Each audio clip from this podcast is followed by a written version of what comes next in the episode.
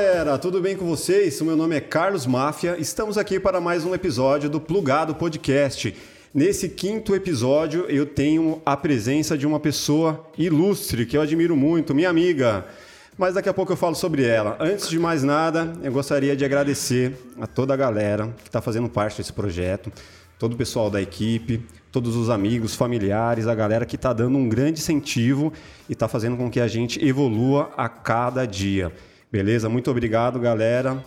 Agradeço de coração aí o apoio de todos. E vamos lá, sem mais delongas, do meu lado esquerdo eu tenho a presença dele, ele que é Rafael Guizo. O host. E aí, galera, de boa? Estamos aqui para mais um episódio com mais uma convidada especial. Posso falar de redes sociais? Vamos aí? Pode, pode falar. Então é o seguinte, galera, se inscrevam aqui no canal do Plugado Podcast.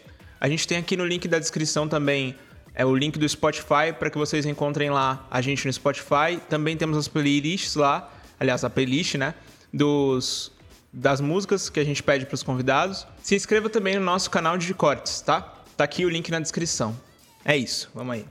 E é isso, sem mais delongas, temos ela, que é escritora best-seller, já vendeu mais de um milhão de livros. Ela também é apresentadora de um quadro do Jornal da Record é youtuber, blogueira, que mais? É muita coisa, né? Patrícia Lages. Fala, Pati, tudo bem com você? Tudo bem, Maf, e você? Maravilha. Prazer estar aqui, obrigada pelo convite. Que Rafa. isso, prazer é nosso, uma grande Todo satisfação. Nosso. Estamos aqui plugados. Vamos falar de grana hoje. Vamos, falar de din-din. E aí, como anda a vida? Como foi esse processo pandêmico aí? Como, como, como andam as coisas? Pois é, né? a, a gente, quando para para pensar nisso, já começa a que loucura, né? Quem imaginou que a gente ia viver tudo isso, né? Para mim, particularmente, como eu já trabalhava em casa, já tinha oito anos, quase nove antes da, da pandemia, uhum. já estava muito habituada, né, a, a, trabalhar de casa, resolver as coisas assim mais remotamente e etc. Mas mesmo assim, foi um baque, né? Porque só o fato de você saber que não pode sair, que não pode é. fazer um monte de coisa. É, e o que eu mais estranhei é que eu sempre viajei muito, uhum. né?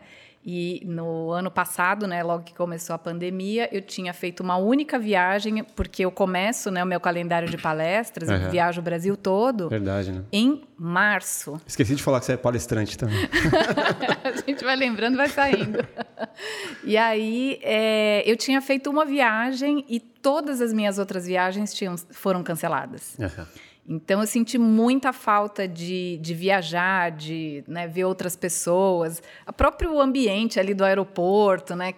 Então isso foi o que eu mais senti. Agora, em termos de trabalho, que já, já vai a primeira dica aqui para quem está assistindo a gente, né? Que é o seguinte: é, eu sempre tive mais de uma renda. Uhum. Esse negócio assim de você ter uma única renda né, e depender de quem tem tudo. Um, quem tem um não tem nenhum, né? É bem isso. É bem o ditado dos antigos, Eu né? falei isso esses dias para quem? Acho que foi pro Breno, pro nosso operador de áudio aqui. Falei, é. tem um backup desse áudio? Ele falou, não. Eu falei, pô, quem tem um não tem nenhum, vai é. ter que ter mais um. Aí. É o ditado dos antigos. Eles, os antigos sabiam das coisas. Eu aprendi isso com o El. É, tá vendo? Quem, quem não sabe, o El, o marido da Paty, fotógrafo, grande amigo, cara fera, o El Calandria. Veja o portfólio dele aí, o cara é bom. É, pois é. E aí é, é bem isso. Quem tem um não tem nenhum, né? Porque às vezes você fala assim, não, mas eu estou trabalhando, eu tenho minha renda, eu estou bem, etc. Deus o livre amanhã, você perde o trabalho e a tua renda vai a zero, né? Da noite para o dia você não tem nada. Então eu sempre tive muito esse pé atrás, né? De, de saber que eu não podia contar com uma coisa só que era arriscado demais. Então eu sempre fui para alguma outra renda além da minha renda principal, que era justamente se faltou uma, eu tinha a outra. E com a pandemia, eu tinha 12 fontes de rendas diferentes. E eu perdi duas. Então não fez tanta diferença Sim. assim. Eu não podia fazer os cursos presenciais e não podia viajar com as palestras presenciais. Sim que eu fiz foi substituir que isso era algo relativamente novo para você, né? Sei era, lá, três tem anos. uns três, quatro anos para cá. É. E quais é. são todos esses produtos que você tem? Ah, Essas boa pergunta. Pois é, eu tenho algumas fontes de renda que a gente chama de rendas passivas e outras rendas ativas. Já segunda dica também, uhum. né, para quem está acompanhando. É, eu faço eu tenho os meus livros, né? Então, isso aqui eu chamo de renda passiva. Por quê? Porque eu já escrevi esses livros e de toda a venda deles, por exemplo, esse daqui saiu em 2012. Eu Mostra ganho royalty até hoje. Ai, pra cá, né, gente? Estou mostrando pro MAF, não sei por quê. Pessoa que não tenha. esse eu já conheço não bastante. conhece câmera, né? É, esse aqui você conhece bastante. Esse aqui ah, eu lancei em 2012 e eu recebo royalties todo mês, Sim. né? Até o mais recente aqui. Então, isso são coisas assim que eu já escrevi, eu já lancei e eu não faço mais nada. É tá que- vendendo que e tá entrando. ali, tá- Todo tá mês rolando. tá, tá ali. Então, essa é uma das, das rendas, os livros. Outra renda é a- o nosso estúdio. A gente né, tem uma produtora, tem o nosso estúdio, e isso traz também um- uma renda para gente. Eu tenho ah, uma coluna no R7, né, eu sou colunista do R7, essa é uma terceira renda. Eu apresento, né, como você falou, o JR Dinheiro no Jornal da Record, é uma outra renda. Faço palestras, faço cursos, que isso tudo agora virou online, Sim. né, por causa dessa questão E Você, tem toda. algum- você vende algum curso hoje online? Neste momento, não. A gente Já teve, né, suspendeu na o curso, já. Já tivemos vários, depois até da Educar também. Aham. É, a Educar também é uma outra renda passiva, porque até hoje meus cursos estão lá vende, né? e ainda vende, Aham. e eu ainda recebo esses royalties. que mais? Falei sete. Peraí, deixa eu ter, eu tenho que me lembrar o resto. Tem o YouTube, né? O Verdade. YouTube, eu tenho essa renda, que mais ou menos também é uma renda passiva. Logicamente, você vai lá, grava, tem o, o gasto e etc. Mas depois os vídeos ficam lá. Então, tem um vídeo de 4, 5 anos atrás que até hoje né, as pessoas vão, assistem e isso traz é, renda. Sim. Fora a renda que o próprio YouTube paga, tem a publicidade. Publicidade Então, do YouTube? Eu faço publicidade no YouTube Ah, mesmo. sim. Então tem clientes que patrocinam. É, Apresentadora aí. é, então eu faço, às vezes, eh, divulgação de, de produto, de questão de investimento, né? Então, isso já seria uma outra renda. E também faço publicidade fora das redes sociais, né? Então, aí você já vê 10 rendas diferentes. Então, um mês, por exemplo, é, que eu não tenha um bom royalty de livros, porque, sei lá, o mercado editorial caiu muito Aham. eu tenho outras rendas. Algumas são fixas, outras são esporádicas, né? Que Sim. nem publicidade tem mês que você tem, tem mês que você não tem. Então você vai ali meio que driblando uma coisa, uma coisa, né?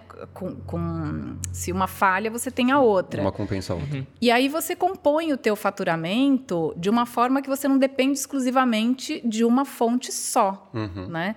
É, até na nossa produtora, uma vez eu estava falando pro, pro meu marido, né? Tava falando pro El. Caramba, esse cliente representa 55% do nosso faturamento. E se ele sai? Isso é perigosíssimo. É. E aí a gente começa assim, né? E ele tomava muito tempo também. E aí a gente começou a pensar, não, pera um pouquinho, a gente tem que pulverizar um pouco mais. A gente está meio acomodado com esse cliente porque é certo, porque tem um contrato, mas nada impede que ele cancele o contrato, que você perca, né? Pessoa da noite para o dia 55% do teu faturamento, né? Vai para o É espaço, o que aconteceu com muita gente na pandemia. Na verdade, É. uma- o cara perdeu 100% do, do que É. ele tinha de renda, né? E isso é Exatamente. complicadíssimo. É...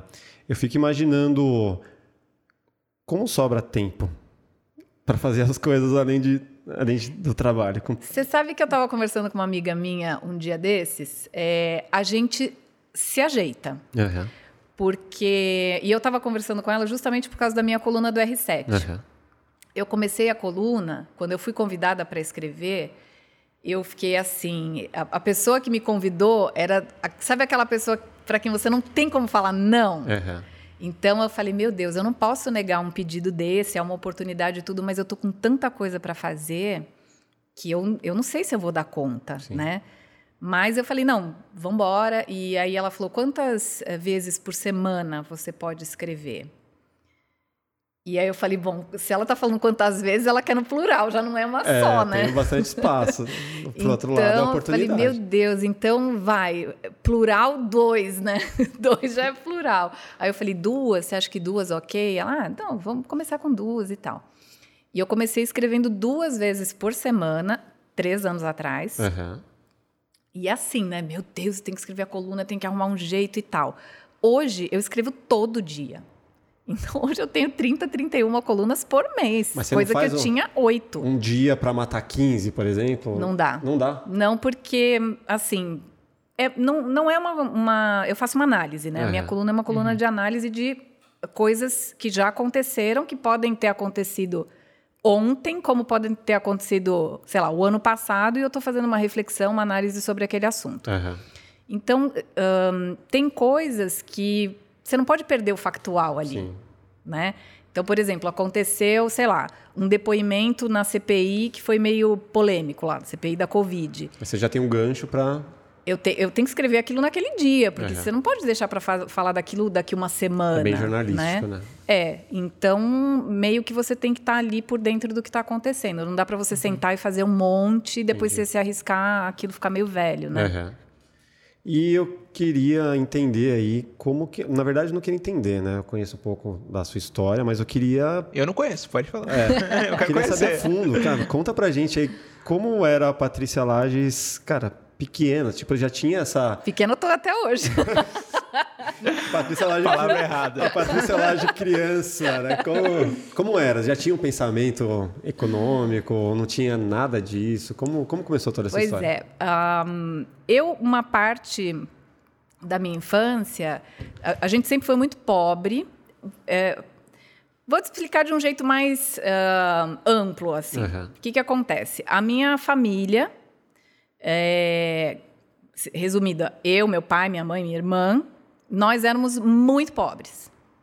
Mas o meu avô, o pai da minha mãe, já tinha uma condição muito melhor. Aham. Tanto assim que ele comprou uma vila particular e ele construiu uma casa para cada filho. A gente morava ali na, naquele ambiente, não faltava nada ali na, na nossa vila particular, né? No bairro onde a gente morava. É, Aqui em São Paulo. Aqui em São Paulo, Que bairro que era? A- na Vila Carrão, Ah, Zona Leste. Zona Leste, Uhum. isso. E o, o meu avô tinha vindo de, de Portugal, aquela coisa, fugido da guerra, não sei o quê, vem sem nada, né? Ah, chegou aqui, teve que fazer toda a documentação, a- aquela coisa toda. Então, assim, ele não tinha todos os documentos, ele não podia contar com o governo. Judeu. Sim. E aí ele não podia contar com, com o governo para nada. Aham. Porque você não tem documento, né? Ele, quando veio para cá, é, ele tomou um posicionamento do que a gente chama de cristão novo, para não ser tão perseguido, aquela coisa toda. Então, quando ele chegou, né, e ele entendeu, eu não posso depender de ninguém, ele foi trabalhar por conta própria. Então, todos esses conhecimentos, assim, de que você tem que ter várias rendas, de que você não pode depender de uma coisa só, de que você não pode gastar o seu dinheiro à toa, É o pensamento do empreendedor, né? era bem a cabeça dele, Aham. né? Então, eh, por um lado, e isso aconteceu com muitos judeus, né? Eu acho que não só no Brasil, obviamente, mas no mundo inteiro, ah, Israel tem pouquíssimos anos, né? Que a, a pátria judaica é muito nova, é muito recente.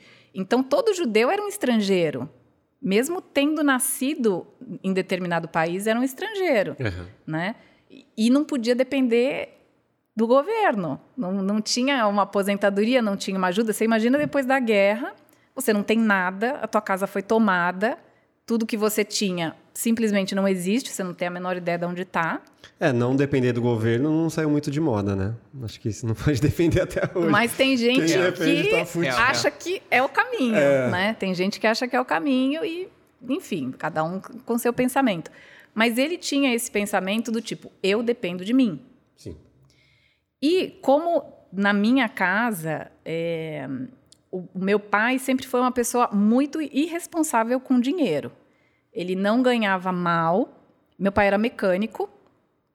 E meu pai era um mecânico assim que não botava a mão no motor.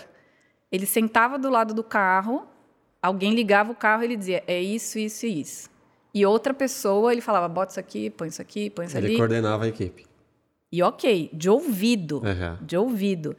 Tanto que uma época ele foi trabalhar na linha de, sabe, de controle de qualidade da Ford. Pô. Ele sentava e ouvia, ligava o motor e falava: esse tá ruim? É, esse tá bom? Esse tá ruim? Esse tá bom. Só isso. Aham. Então ele era muito bom no que ele fazia e ele ganhava muito bem. E o salário dele não durava quatro horas na mão dele. Que ele ia lá e comprava um carro. Não. Que ele que gastava em corrida de cavalo. Ah, ele apostava. ele deixava metade do dinheiro no bar. Então, assim, ele só chegava em casa. O dia que ele recebia o pagamento era o dia que ele chegava mais tarde em casa. Porque ele não voltava para casa enquanto ele tivesse uma moeda.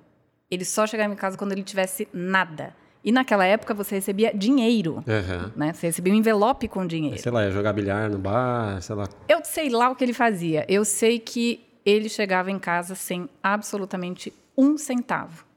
Descontrolado Então- total. Então já, já vem daí também um pouco da sua. Então eu via aquela coisa, eu via o meu avô É. e via o meu pai, né? Eu dizia, quem que eu vou seguir? Aham. Esse aqui eu não vou, não vou seguir esse aqui não.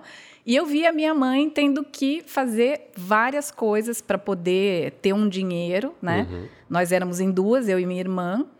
E para minha mãe, assim, não era uma possibilidade ela ir trabalhar fora e deixar alguém cuidando da gente. Sim. Então ela tinha que trabalhar em casa. Ela fez várias coisas. Ela vendia por catálogo, sabe? Ia de casa em casa e levava gente junto para vender Avon, sabe? Essas coisas. Tupperware, essas é, coisas. tudo, tudo isso. Tupperware ainda não tinha na minha época, eu acho. Mas enfim, ela vendia essas coisas todas aí. Ela passava a roupa para fora. Uma época ela eh, pintava, enfim, Se virava. eram pequenos serviços assim que ela conseguia arrumar para não deixar a gente sozinha. Então aquilo não te dava uma super renda, né? E, e aí, como a gente tinha muito essa dificuldade, teve uma época que a, a minha avó falou: ah, deixa ela aqui em casa, né? A, a casa da minha avó não faltava nada, era muito maior e tal. Ela falou: ah, deixa a Patrícia vir aqui com a gente. É, é, é uma coisa a menos aí, né, para para você se preocupar. E minha irmã dava muito trabalho, sabe, muito trabalho na escola, é, tinha muita dificuldade, era meio doente. Então é, já era muita coisa para minha mãe e eu fiquei com a minha avó. E pela aproximação com o meu avô é que eu ia vendo as coisas que ele fazia. Então ele tinha várias manias assim que ele ia ensinando, né? Ele dizia assim, ó, essa dica também vale para você aí hoje. Quando meu avô ia receber algum dinheiro, ele punha no bolso da calça, né? E Uhum. o bolso da calça dele tinha zíper. Calça de garantir. judeu é assim, gente, tem zíper, tem cadeado, tem tudo, né? Então ele botava lá, ele tinha, botava o dinheiro no bolso e ficava, né? Às vezes chegava em casa e falava, vô, você não vai guardar o dinheiro? Ele, não, o dinheiro tem que esquentar no bolso. Nossa. E aí eu dizia, tá, mas qual era o conceito, né? O conceito é que ele, do banco até em casa, que a gente ia caminhando, ele passava na frente de um monte de loja, de um monte de lugar. Então ele falava, não, eu tô esquentando dinheiro, não posso gastar. Sim. E aí chegava em casa com o dinheiro, né? Olha a questão, né? E aí depois ele guardava o dinheiro, aí ele dizia, o, o dinheiro tem que dormir em casa. Quanto mais o dinheiro dorme, melhor. Então ele, naquela época se guardava dinheiro em casa, sim, né? sim. E aí ele deixava o dinheiro em casa. Então aquilo a gente ia aprendendo que o dinheiro não era para gastar, né? O contrário assim do, do pensamento do brasileiro, o dinheiro foi feito para gastar, né? Aquelas coisas todas. E aí eu fui vendo, né, que tinha era chato por um lado, porque no caminho a gente ia pedindo, vou, compra o que você quer. Não, não posso, tá- o dinheiro está esquentando, o dinheiro tem que dormir em casa, não pode, né? E por outro lado, você via que aquilo compensava, porque ele não, não passava necessidade. Você imagina, uma pessoa que chega aqui sem absolutamente nada, né? Ele lá no, no, no bairro, ele comprou vários lotes de terra, porque o que, que ele pensou? Ele falou: igual a mim, outras pessoas vão chegar aqui. Aham. Igual a mim, as, as pessoas que vão chegar, né, os estrangeiros que vão chegar, para o banco eles não são ninguém. Imagina, você vai lá no banco, você não tem um CPF, você não tem nada, né? Nem brasileiro você é, sabe Deus de onde você veio. Então ele dizia: essas pessoas vão chegar aqui também não vão conseguir nada. De quem elas vão ter que morar em algum lugar? De quem elas vão comprar? Vão comprar de mim. Sim. Então ele começou a lotear, né, os terrenos que ele comprava. Ele vendia parcelado, né, na cadernetinha, Aham. que nem diz o outro na cardeneta, né? Para aqueles que não tinham como oferecer garantias Tinha que comprar dele. Aham.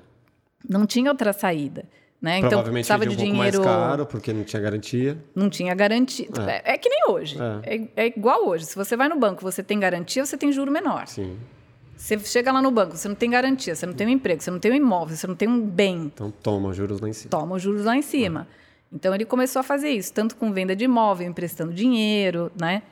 E então ele era muito respeitado ali, até porque às vezes o sujeito chegava e era pagamento semanal, né? Uhum. Às vezes a pessoa que tinha comprado chegava para ele e falava assim: "Olha, não tenho dinheiro essa semana, e aí?" E, e meu avô era assim: "Tá, você não tem dinheiro, você tem o quê?" Então o cara dizia: "Ah, eu sei lá, eu trabalho com legume." eu te pago aqui, eu te trago a feira do não sei quanto. Permuta. Ele dava um jeito. Então, faz escambo. É. E aí você falava, nossa, ele se vira, né? Ele tem essa, essa coisa. Porque ele falava, meu, não adianta. É, não, meu avô não falava meu. Mas assim, não adianta eu forçar essa pessoa a me pagar, porque eu tô vendo que ele não tem. Uhum. Então ele vai ficar me devendo e não vai me pagar. Eu vou arrumar um jeito de, de receber que fique bom para mim, que fique bom para ele. Então as pessoas eram gratas porque né, não ficavam inadimplentes, né, não perdia ali o, o imóvel, não uh, colocava mais juros em cima. Uhum. E aí eu fui entendendo. Ah, ele era bom de negócios, né? Ele era muito bom de negócio. Uhum. E ele fazia muitas coisas. Sabe a pessoa que se virava? Sim. Ele se virava, né? Você talvez tenha visto já em algum filme que fala né, sobre a Segunda Guerra e tudo. É, o meu avô, uma vez eu achei uma carteira de trabalho dele é, escrito artista. Mas a que ele usava estava escrito pedreiro. Eu falei, vô, para que você usa essa daqui escrito pedreiro, né? Por que, que você não usa essa aqui que está escrito artista? Ele, minha filha, na guerra, artista, não presta para nada. Você vai para a guerra tocando violino, garota. Não é assim. Pedreiro é um negócio que né, faz a diferença. Então ele era muito assim: não pode por aqui, eu vou por ali, mas eu vou. Sim. Então isso a gente foi aprendendo, né, com ele assim, a não depender dos outros, que eu dou graças a Deus, né, por isso, a você não depender de uma renda só, de você se virar, de você saber que sempre vai ter porta fechada. Não é aquela coisa de você falar assim, não, tem que ter portas abertas e tem que ajudar, né? E, e a gente precisa de apoio. Ele dizia: tem apoio? Legal. Não tem apoio? Melhor ainda. Vamos que vamos. Vamos em frente, né? É, e eu vejo essa diferença hoje, né, nos dias de hoje, principalmente, que você tem essa coisa assim de uh, dessa espera, né? As pessoas falam muito, ah, você tem que ser empoderado, mas ao mesmo tempo elas se colocam muito como vítimas. Ah, eu não posso fazer isso por causa daquilo, ninguém me paga e isso não é justo. Ok, nós temos leis, nós temos regras, a gente tem um monte, um monte de coisa. Mas se você usa isso, né, para como justificativa para ficar onde você está, não vai muito longe. Sim. Né? Você cria um fator externo para justificar a sua incapacidade, né? De, uhum. De muitas vezes botar é. a coisa para andar. É como um produtor que quer fazer um curta, um longa, seja lá o que for, e fica dependendo da grana do governo eternamente até conseguir uma grana para fazer. E, Ou e então, se não consegue, se não, não consegue, faz. bota a culpa. Ah, pô, o governo não libera nada, tá tudo parado lá, tipo. É. É fácil, né? Você fazer com apoio e tal. É melhor, é o ideal, é. Mas assim, pô, se não tem, cara, fazer. Tipo, isso aqui é um exemplo disso que a gente está fazendo. Pô, tem apoio? Não tem. Pô, vamos fazer, vamos, vamos chamar um amigo, vamos conversar com um, com o outro, vamos fazer um negócio, vamos aí, vamos, vamos aí. Tipo, toda, todo o meu. É, a minha vivência no mercado audiovisual é assim, cara, vamos fazer do jeito que der, tipo, pô, não tem como chamar ninguém, vamos estudar e vamos fazer o negócio acontecer é. e e eu acho que é assim que funciona. Eu acho que quem não faz isso fica para trás e fica dependendo sempre de alguém que faça. Porque você fica à mercê de alguém que tem essa, é, essa força de tirar leite de pedra. Né? Que muitas vezes você fala, pô, mas eu não tenho como chamar um fotógrafo para ir lá fazer. Porra, pega a máquina e faz, velho. Tudo bem, eu vou tirar um emprego de um fotógrafo aqui. Mas, meu, vai ter, de um jeito ou de outro vai ter. É, Isso é um exemplo é, básico. É, é, melhor o feito do que o perfeito. É... Do que o perfeito que não é feito, né? Aí é complicado. É, então. E uma coisa, me fala como que foi essa... Bom, beleza, você contou toda a história do seu avô, criança, tananana, e aí você decidiu estudar jornalismo, tipo... Então, na, na verdade, as coisas meio que foram acontecendo, uhum. né? É, eu, quando terminei o, o colegial, né? É. Então, a pessoa que entrega a idade falando colegial, né? Terminei o ensino médio E eu já comecei a trabalhar numa emissora de televisão. Eu nunca tinha imaginado aquilo, né? O que, que eu ia no fazer, ensino médio, etc. você foi pra TV? É, eu, eu saí, Uhum. terminei o ensino médio, no ano seguinte eu já comecei a trabalhar na TV. E qual era a função lá? Lá eu entrei como assistente de RH. Onde que era? Porque, na Record mesmo. Na Record. Na Record, que era, nossa, na época, eu entrei em 91 na Aham. Record, né? Então, era muito pequenininha, na Avenida Miruna, né? Ali perto do aeroporto de Congonhas e tal. E a questão é assim, no, no ensino médio eu tinha feito administração e marketing. Aham. Ah, você fez técnico. Fiz técnico. Ah, sim. Eu E- também. é. É. E aí, é, eu falei, eu gostei de administração, eu gosto, né? Sou uma pessoa organizada, achei legal, gostei bastante do curso, mas eu falei, e agora eu vou trabalhar onde, né? O que, que eu vou fazer? E aí, um dia eu fui ah, com um, meu cunhado levar uma fita, uma fita, uma tique. Entregou de tamanho. novo ainda. a fitona desse tamanho. A gente foi entregar, ele tinha. O Rafa nem sabe o que é o mate. É, Não sei. Antes do Betacan, Rafa. Pô, toda vez que vem um convidado, eu não sei alguma coisa. Tá vendo? Pô, Aprende alguma toda coisa. vez o Mafia é fala, uma pô, cultura o totalmente Rafael não inútil. sabe o que, que é isso aí. Aprendendo aqui na É que eu prática. nasci depois, né? É, eram, os programas eram gravados numa fitona mesmo desse tamanho, que era uma tique. Uhum. E a gente foi levar, é, eu fui junto com ele. E é, quando eu cheguei lá, eu falei, nossa, que legal, né? Imagina, os estúdios eram pequenininhos, era bem pobrinho, né? Na época, Aham. mas para mim Aham. eu achei o máximo. Eu falei, nossa, que bacana. Quem sabe, né? Eu não venho trabalhar aqui. E aí, até no caminho de volta, o meu cunhado falou: Você não trabalha aí? Eu conheço Fulano, Beltrano, eu te indico, né? Você já falava bem, já era comunicativo? É, eu sempre falei muito. não sei se deu para vocês notarem, né? Mas enfim. Aí eu falei para ele: ah, não, não, não quero. Por- na verdade, eu queria, mas eu não queria que ele me indicasse para ninguém. Sim. Eu falei, ah, vou trabalhar lá porque meu cunhado indicou, né? Já começa mal, né? O negócio. Não era uma coisa assim que. Eu não acho ruim você indicar, mas naquela época eu achei péssimo. Eu falei, não, não, não quero que me indique para nada. Uhum. E aí, depois, na semana seguinte, eu fui lá sozinha. Eu nem sabia direito como é que chegava lá. Peguei, sei lá, dois ônibus, mais o metrô, mais não sei o quê, mas andei uma caminhada. E cheguei lá e falei: Ah, então, eu queria saber como é que faz para trabalhar aqui, né? E aí a menina do RH foi muito engraçado isso também. A, a pessoa lá, a gerente do RH, falou assim: Olha, eu não sei se você assim, acompanha as notícias, mas aqui tá, tá muito ruim, né? A emissora está sendo vendida, a gente tem pessoas aqui que estão com três meses de salário atrasado. Aqui não é um bom lugar para você trabalhar. Nossa. Pô, de boa, isso que eu quero. Eu quero entrar em algum lugar. Na cara, assim, primeira, primeiro lugar que eu fui pedir emprego, né? Não sabia nem como é que tinha que fazer direito. A menina vem me falar isso. Aí eu falei, não. Quantos anos você tava, mais ou menos? deze- 18. 18. Aí ela falou: olha, eu acho que você devia procurar outra coisa, né? Enfim e tal. Aí eu falei para ela, ela já meio que me dispensando, né? Eu falei: olha, eu vim de muito longe. Eu tô cansada. Eu não posso pelo menos sentar aqui e descansar um pouco? Porque ela tava já me pondo para fora da Uhum. sala e eu queria entrar, eu queria sentar. É. Eu, já, eu tava assim, colocando na minha estratégia. Eu preciso ficar aqui, eu preciso conversar com essa mulher, né? Aí ela, ah, não, tudo bem, então, então senta, né? Porque ela já me atendeu meio na porta, assim, Uhum. sabe? Meio, nem me deixou entrar. Sim. Aí eu falei, bom, entrei. Sentei. Parte um foi, né? Aí eu falei para ela, então, mas é o primeiro lugar que eu venho, né, pedir emprego, como é que funciona isso de pedir emprego, né? Aí ela deu uma risadinha e falou, não, é, você tem que preencher uma ficha, né, de cadastro para a gente saber quem é. Aí dependendo da área, eu te dou uns testes, né, para você fazer. E eu focada que eu queria um emprego. Eu falei, dane-se que essa mulher tá falando que isso aqui vai cair na nossa cabeça, né? Aí eu falei, tá, e você tem teste do quê? Dá eu tenho, fazer? eu tenho teste aqui de, de RH, de administração. Eu falei, ah, então, eu, eu estudei administração, fiz curso técnico, né? Acabei de sair agora e tal. É, não posso fazer uns testes enquanto eu descanso aqui. Ela, você quer descansar fazendo teste? Eu falei, ah, eu quero, a sala tá vazia mesmo, né? Aí ela me deu. Ela me deu um teste, que era de RH. Uhum. Eu fiz aquilo, sei lá, em três minutos, porque era Básico do básico. era de alternativa. Eu falei, Ah. gente, a prova do técnico, isso aqui é fichinha, né? Eu tum, tum, tum, tum, entreguei. Ela, ah, então, você não está acostumada, né? Você não, não deu para fazer. Eu falei, não, moça, eu já fiz, né? Você tem outro? Aí ela olhou. Tenho. Aí ela me deu outro.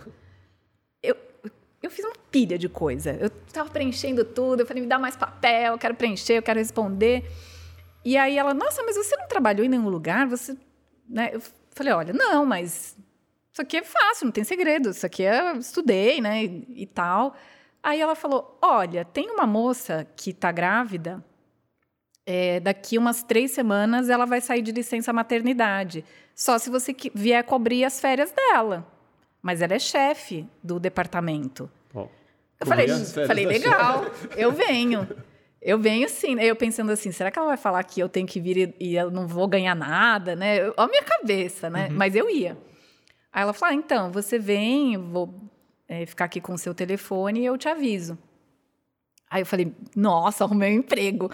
Meu Deus, né? Eu fui embora alegre e tal. Depois de uns dias ela ligou e falou: olha, de fato tem aqui, um... ela vai ficar quatro meses fora e você vem, mas você vai ficar temporária. Seu, uhum. Teu salário é tanto. Quando eu ouvi o salário, que eu não me lembro quanto era, Poderia eu falei, gente, fiquei rica. Tô rica, como assim? Eu tinha zero, né? Agora eu tenho todo esse dinheiro. Ah, não, aí você tem um vale transporte, você tem um vale refeição e você tem uma ajuda do supermercado. Eu falei, gente, tô, tô milionária, né? Estou milionária. E aí eu comecei assim, e todo mundo, quase todos os dias as pessoas falavam: olha, se acostuma não, que a hora que a fulana voltar, você tem que sair. E eu assim, aham, né? E pensando, vou sair uma ova, né? Eu vou sair mesmo. Passou o nariz, vai o resto, não saio mais. Vou achar outra e, coisa aqui. E aí, de fato, ela voltou e eu fiquei. Eu fiquei, fiquei lá oito anos. E aí fiquei em vários departamentos, porque ali, ali no RH foi bem legal. Todo mundo reclamava, todo mundo achava que era um trabalho ruim, né? Uhum. É, era mesmo muito maçante, era muito trabalho, era muito complicado, porque é, a empresa cheia de dívida, não pagava férias, né, não pagava salário, o pessoal ia no RH xingar a gente. Né? É, era muito difícil. Mas é, eu via, eu procurava o lado bom, né? Que é isso que eu falo para as pessoas até hoje, né? As pessoas às vezes falam assim: ah, eu odeio meu emprego. Gente, alguma coisa boa no, no teu emprego tem. Uhum. nada é 100% ruim. Então, era o que eu fazia no meu trabalho. O que, que, que, tem legal aqui? Tem um monte de coisa chata. Beleza. Mas o que, que tem de legal? E aí eu falei, bom, o que tem de legal é que eu tenho acesso a todas as funções que existem e todos os salários. Então, eu quero saber onde que eu vou trabalhar. Uhum. e aí eu falava, ah, eu quero trabalhar nesse departamento. E aí eu ia lá, via as funções daquelas pessoas. Ah, isso aqui eu sei fazer, isso aqui eu não sei, mas eu vou aprender. Ah, isso eu me identifico, não me identifico, né? Você vai, então eu fui avaliando assim, caminho, né? todos os cargos e salários que tinha na empresa. Uhum. E aí eu falei, ah, não, quero ir em tal lugar, quem é o chefe, com quem que eu tenho que falar. E eu chegava assim, parava no meio do corredor. Ah, você não é um fulano de tal? Sou, você quem é? Não, é que eu trabalho ali, mas eu queria saber o seguinte: quem eu era não interessava a mínima, né? Não, eu quero saber o seguinte, assim, para trabalhar no, lá no seu departamento tem que ter o quê? Ah, não, tem que fazer isso, tem que fazer aquilo, tem que fazer aquele outro. Ah, tá bom, não, então, eu faço. Aí eu terminava o meu trabalho Começou super a se rápido. lá dentro da. Sempre. Aí eu terminava o meu trabalho assim, muito rápido e pedia pro meu chefe. Eu falava, posso ir lá no comercial? O que você vai fazer lá? Ah, não, porque lá tem uma secretária que vai me ensinar a fazer não sei o quê. Tá, tá, tá, tá. Minha filha, ela vai te carregar, vai te jogar o, teu, o trabalho dela nas tuas costas. Você é boba? Dizer, sou, eu quero ir lá, quero aprender. Vou de grátis, né? Como uhum. assim? E aí foi assim que eu fui aprendendo a negociar os meus talentos dentro da empresa, a ser meio cara dura, né? Porque nunca fui assim de ficar esperando. Ah, eu vou fazer aqui, vou ficar esperando alguém perceber. Uhum. Meu, no meio daquele monte de funcionário, quem que vai perceber o quê, né? Então, eu aprendi a vender meu peixe, a não ficar esperando aumento. Quando eu percebi assim que aquele dinheiro não era tanto dinheiro assim, que eu percebi rapidinho, uhum. já falei, não, isso aqui não dá, né? Estou fazendo tal função, agora a minha função mudou. Então, eu aprendi a me movimentar dentro Sim, da empresa. perceber o valor, né? Trazer valor. Né? E, e, assim, eu sempre fiz mais do que pediam. Uhum. Só que na hora de cobrar, eu também cobrava né? Sim. Olha, eu faço tal coisa. Às vezes, se eu precisava, por exemplo, é, chegar mais tarde um, um dia, é, eu dizia, olha, eu tenho X quantidade de hora extra. Então eu, eu tinha crédito, Sim. sabe? Na hora certa eu Usava botava o manga. crédito. É, ó, mas eu, eu vim no domingo, eu vim no sábado. Aham. Então não tinha como me falar não, porque eu também não falava não. Mas Sim. você era Né? registrada ou. Não, era registrada normal. Normal. Normal, desde o primeiro dia. É Uhum. que eu que achava que não, que eu nem sabia direito o que, que era, né? A que eu tinha direito, Uhum. né? Quais eram as E- grandes figuras lá na Record nessa época? Olha, lá na ép- nessa época, eu vou te falar honestamente que a gente não tinha grandes figuras Ah, não ali. tinha. Não, porque nessa época já o programa Silvio Santos, que era o que dava mais audiência, ele já estava no SBT Aham. e ele passava, não sei se vocês lembram disso, o Rafa não lembra, Com certeza. mas ah, ele passava nas duas emissoras ao mesmo tempo. Hum, Lembra não- disso? Não lembro. Pois é, gente. Tá vendo? 91, no, E- 90, é. você falou? É, 90, 91 Ah. ela foi vendida, efetivamente, né? Que era o eu o tava, maior programa tava que curtindo tinha. Jaspion ainda. Tava ainda, né? E aí. Era TV Manchete. Era na manchete. Nessa época. Já tinha manchete? Acho que já. Acho que já. O Jaspion era da Manchete, né? É, acho que tinha. Sei lá. Então, assim, a gente não tinha muito. Eu, eu, às vezes, via uma pessoa passar. A Sandra Nemberg trabalhava lá. Ela apresentava um, um programa de franquia Aham. que chamava TV Franchising. E ela passava assim e eu nem sabia quem era, né? É, tinha um jornal na hora do almoço que era um jornal bastante assim que tinha uma certa audiência ele era bastante conhecido na época a gente chamava de jornal da tosse porque assim todos os apresentadores já eram bem senhorzinhos já sabe já tava Aham. era muito interessante. A gente não tinha assim programação, não tinha. A gente tinha muito trabalho. E eu achei que foi muito legal ter começado lá, porque era uma empresa com muita dificuldade, que tinha o, o grupo, né, o Paulo Machado de Carvalho e o Silvio Santos tinham acabado de vender. Aham. Então, os novos acionistas estavam começando a colocar a casa em ordem. Já era da igreja? Como que era? Foi a igreja que comprou. Aham. Já foi a igreja que comprou. Os novos acionistas. É, era- já, já era a igreja. Aham. E, e aí eu aprendi assim, num ambiente meio. Como é que eu vou te dizer? Era, era um ambiente meio tóxico. Aham. Já era um ambiente assim muito polarizado, porque quando a igreja comprou, tinha algumas pessoas mudaram completamente. Então eram pessoas que trabalhavam muito bem e a partir do momento que a igreja comprou, falou: "Não, eu não trabalho mais, para eles eu não trabalho".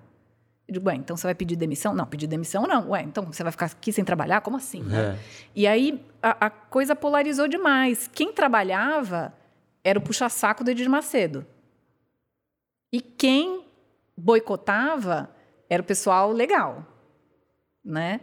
E, e eu tinha que escolher um lado, porque não tinha meio termo ali. Não tinha, é tipo hoje, sabe? Não Aham. tem meio termo. Sim, se é direita Qualquer de coisa que você fala, né? Enfim. E- Petista, bolsonarista, qualquer coisa. Enfim, é, eu sei lá. É mas- comunista. é. E aí eu já, já tive que escolher um lado e Você escolheu o lado da igreja. o- eu do- escolhi do- o lado de trabalhar. Eu Uhum. falei, gente, eu venho aqui para trabalhar. Ah, você vai lá dar o dízimo para Edir Macedo. E eu vi, e, e e olha, eu tô falando de 91, né? E 30 anos. E naquela época, eu já vi como a gente não podia confiar na imprensa. Porque eu lia no jornal, dentro da emissora, eu pegava o jornal, né? É, e lia assim: ah, a Record desconta o dízimo no contra-cheque dos funcionários. Isso é mentira, isso era proibido por lei, isso nem Aham. que quisessem. Nunca aconteceu, nunca cogitou, né? Aham. Então dizia que a gente era obrigado a, a dar o dízimo. Eu dizia, gente, mas isso é mentira. Como assim, né? E eu pegava o jornal e falava, vocês não vão lá desmentir isso daí, né? Falei, Minha filha, a gente desmente isso dez vezes por dia, ninguém ouve, ninguém dá retratação, ninguém escuta a gente, né? Então eu já comecei a entender que, de novo, aquilo que meu avô sempre falava, você não pode contar com ninguém. Você não pode deixar as pessoas pensarem por você. É, quando você estiver numa mesa e alguém fizer uma pergunta para você e outro responder, é você que tem que responder. Sim. Não é porque o outro respondeu que você vai falar, não, mas ele sabe e eu não sei. É, você calou, Né? você tá assinando Então, embaixo, né? É, e aí eu, eu já aprendi muita coisa, assim, com, com esse ambiente, de que eu tinha que fazer escolhas. Então, que, que é uma coisa que eu falo muito para as pessoas hoje, né?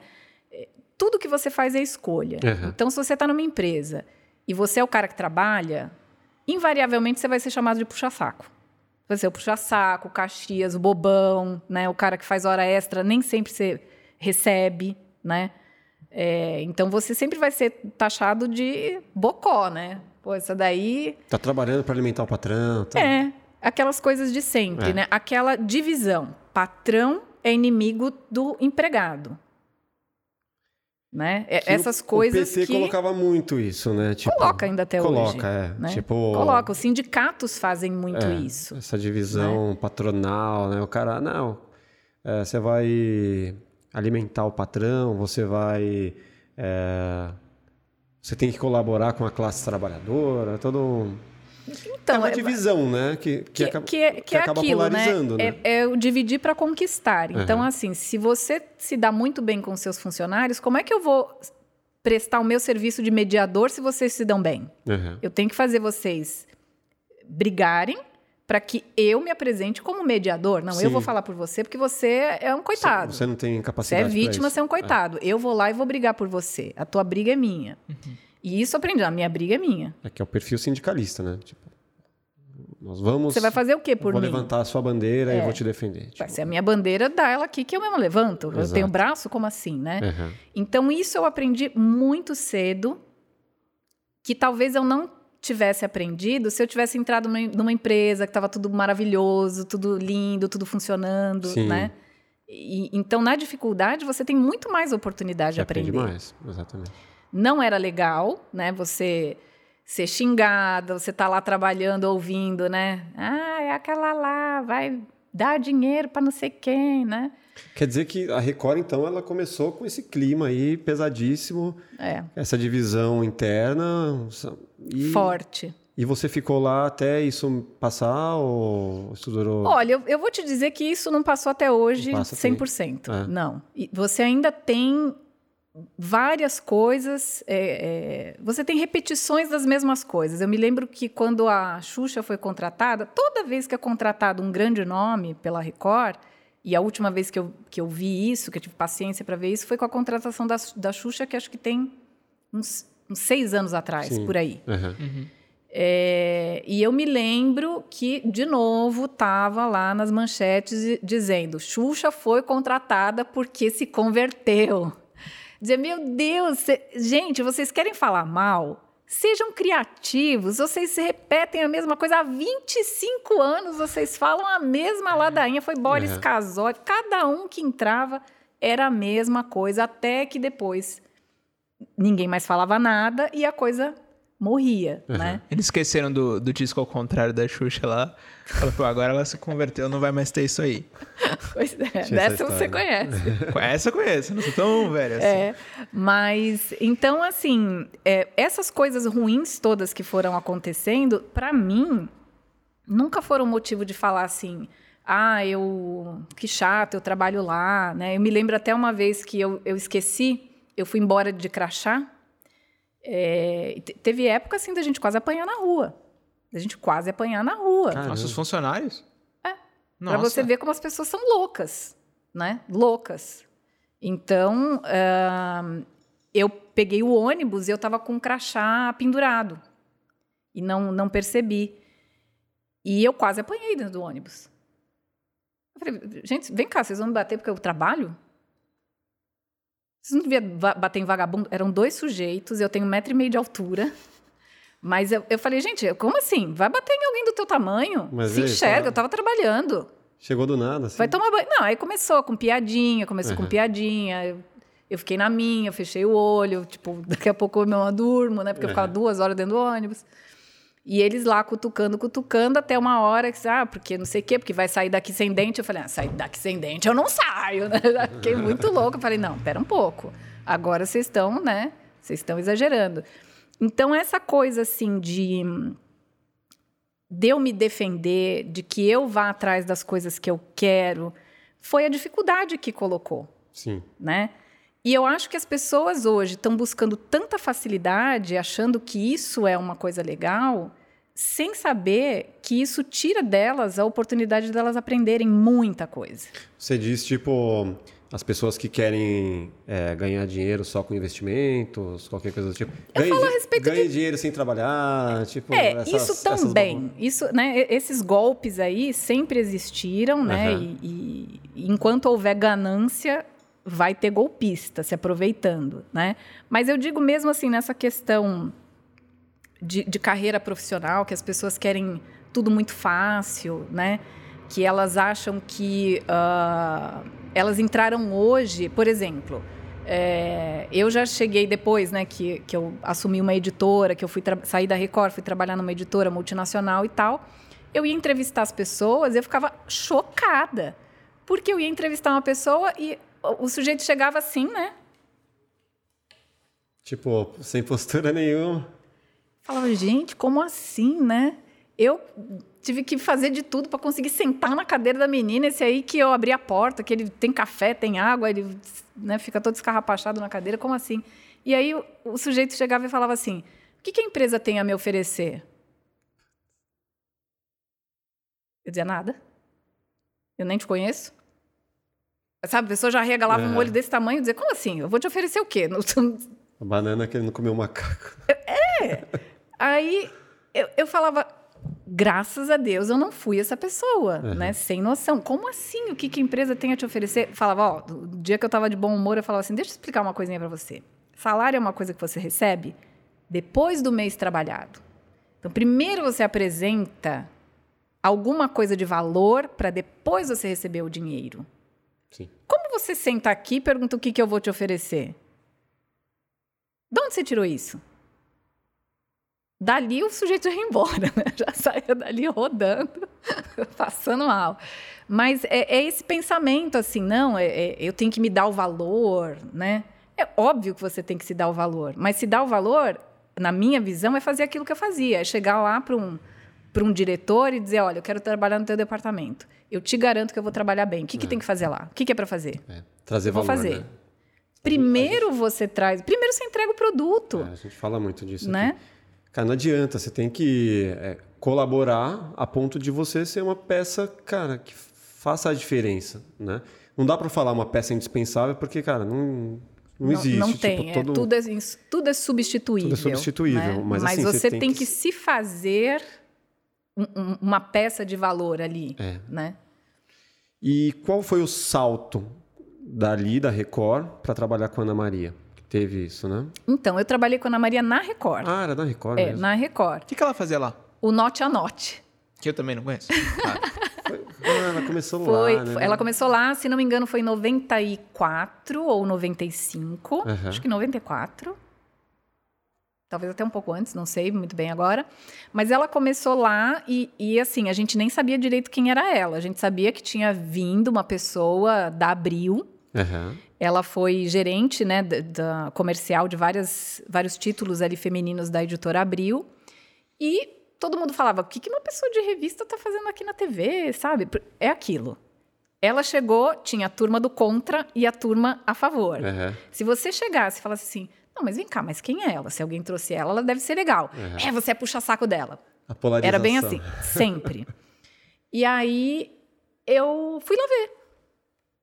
Onde que ela grava? Não, ela grava ali, um estúdiozinho, era uma portinha, era uma- um estúdiozinho muito pequenininho. Aham. O, o, a- o- logo do programa era pintado no Eucatex. Não tinha Louro José ainda. Não, nossa, o louro veio muito depois. E aí eu fui lá ver. Então, que era aquela coisa assim, eu não vou acreditar que fulano tá falando. Tinha Aham. gente que dizia, nossa, o programa é muito ruim. Na minha sala não tinha TV. Aham. Então eu nunca tinha assistido o programa. e o programa né? dela era do quê? Basicamente o que é até hoje. Lógico que guardadas as devidas proporções, não tinha uma produção nem nada, mas era um, era um programa de variedade, era uma revista eletrônica. Então o que, é- o que tinha numa revista impressa, ela trazia para o programa. Então tinha culinária, tinha artesanato, tinha entrevista, tinha- falava sobre saúde, levava um médico, enfim. Era basicamente o que é hoje, só que hoje é muito mais show, Tem né? Louro José. né? Tinha o Louro José, Tinha, né? não temos mais. Triste. É. Mas, é, basicamente, era isso. E aí, eu já fui lá, falei, ah, é aqui grava? Posso entrar? Pode. Entra, vou e assisto. Falei, gente, o programa é legal. Eu fui olhar. Sim. Eu fui ver. E aí, para quem me perguntava, dizia: oh, o programa é bem legal, ela ainda é, o que ela fala é um pouco difícil de entender porque ela não tinha uma boa dicção, né, lá uhum. atrás, mas é bem legal, ela é ela é inteligente e tal. E aí mais adiante, um pouquinho depois, eu, fui, eu não fui trabalhar diretamente na produção do programa, porque eu trabalhava no departamento comercial, eu fazia a produção dos merchandisings, uhum. que eram quase 30 por programa. Caramba. Todo Faturava, dia. Faturava, hein? Faturava. Faturava muito, assim, era, era um dinheirão. Tanto para Record quanto para ela de cachê. Uhum. Então eu fazia toda a coordenação de, todo, de toda essa venda, né? Imagina, na época a gente chegou a faturar 5 A Record, quando teve um faturamento em um ano de 5 milhões de dólares, um milhão era da Ana. Caramba, Nossa. apresentava muito ali dentro. Era muita coisa. E eu cuidava de, de tudo isso e, e, assim, sempre me dei muito bem com ela. É, e, e, foi muito legal. Foi outra escola também. Como era trabalhar com ela? Olha, ela assim, ela é muito focada no que ela tem que fazer. E como é que eu vou dizer? Ela é muito direta. Uhum. Então, uma pessoa focada e direta, para muita gente, é uma pessoa grossa, né? É, que não é o caso. Ela é do tipo assim, ah, isso aqui não, eu não quero aqui não. Tira. Porque ali na hora, você sabe, na hora que você está gravando, na hora ali da correria, e era ao vivo, né? O programa uhum. era ao vivo. Não tinha como você falar, gente, por favor, alguém pode remover esta pilha né, de produtos editoriais daqui? Não, não dá. Gente, tira isso daqui. Quem botou isso aqui? Não bota mais isso aqui que eu não quero. Era muito assim. E uhum. para mim estava excelente, porque era tudo que eu queria. Alguém que falasse exatamente o que, que ela quer, para que eu pudesse executar. Prático. Né? Então a gente se, se deu muito bem. E uh, ao ponto de que eu escrevia o texto para ela de merchandising, porque eram tantos produtos, e foi aí que eu comecei a escrever. Olha só que louco, né? É, tinha tanto produto que não dava para ela saber de tudo. Então, ela não ia mais nas reuniões com o cliente, ela dizia: vai lá você, vê lá o que, é esse produto, não vai me trazer porcaria, porque se for porcaria, eu não vou falar e vai sobrar para você. Nossa! Bem assim.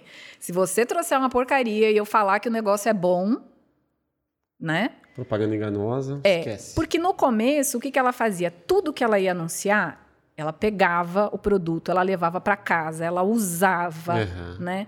E aí ela dizia: Isso eu não gostei, eu não faço. E ela tinha essa liberdade na Record, sempre teve. Não é dizer assim, não, a Record precisa de dinheiro, você tem que falar. Ela falava: Isso aqui eu não vou falar. Não gosto, para mim não funcionou, não, não, presta, não é o que o cliente está dizendo que é.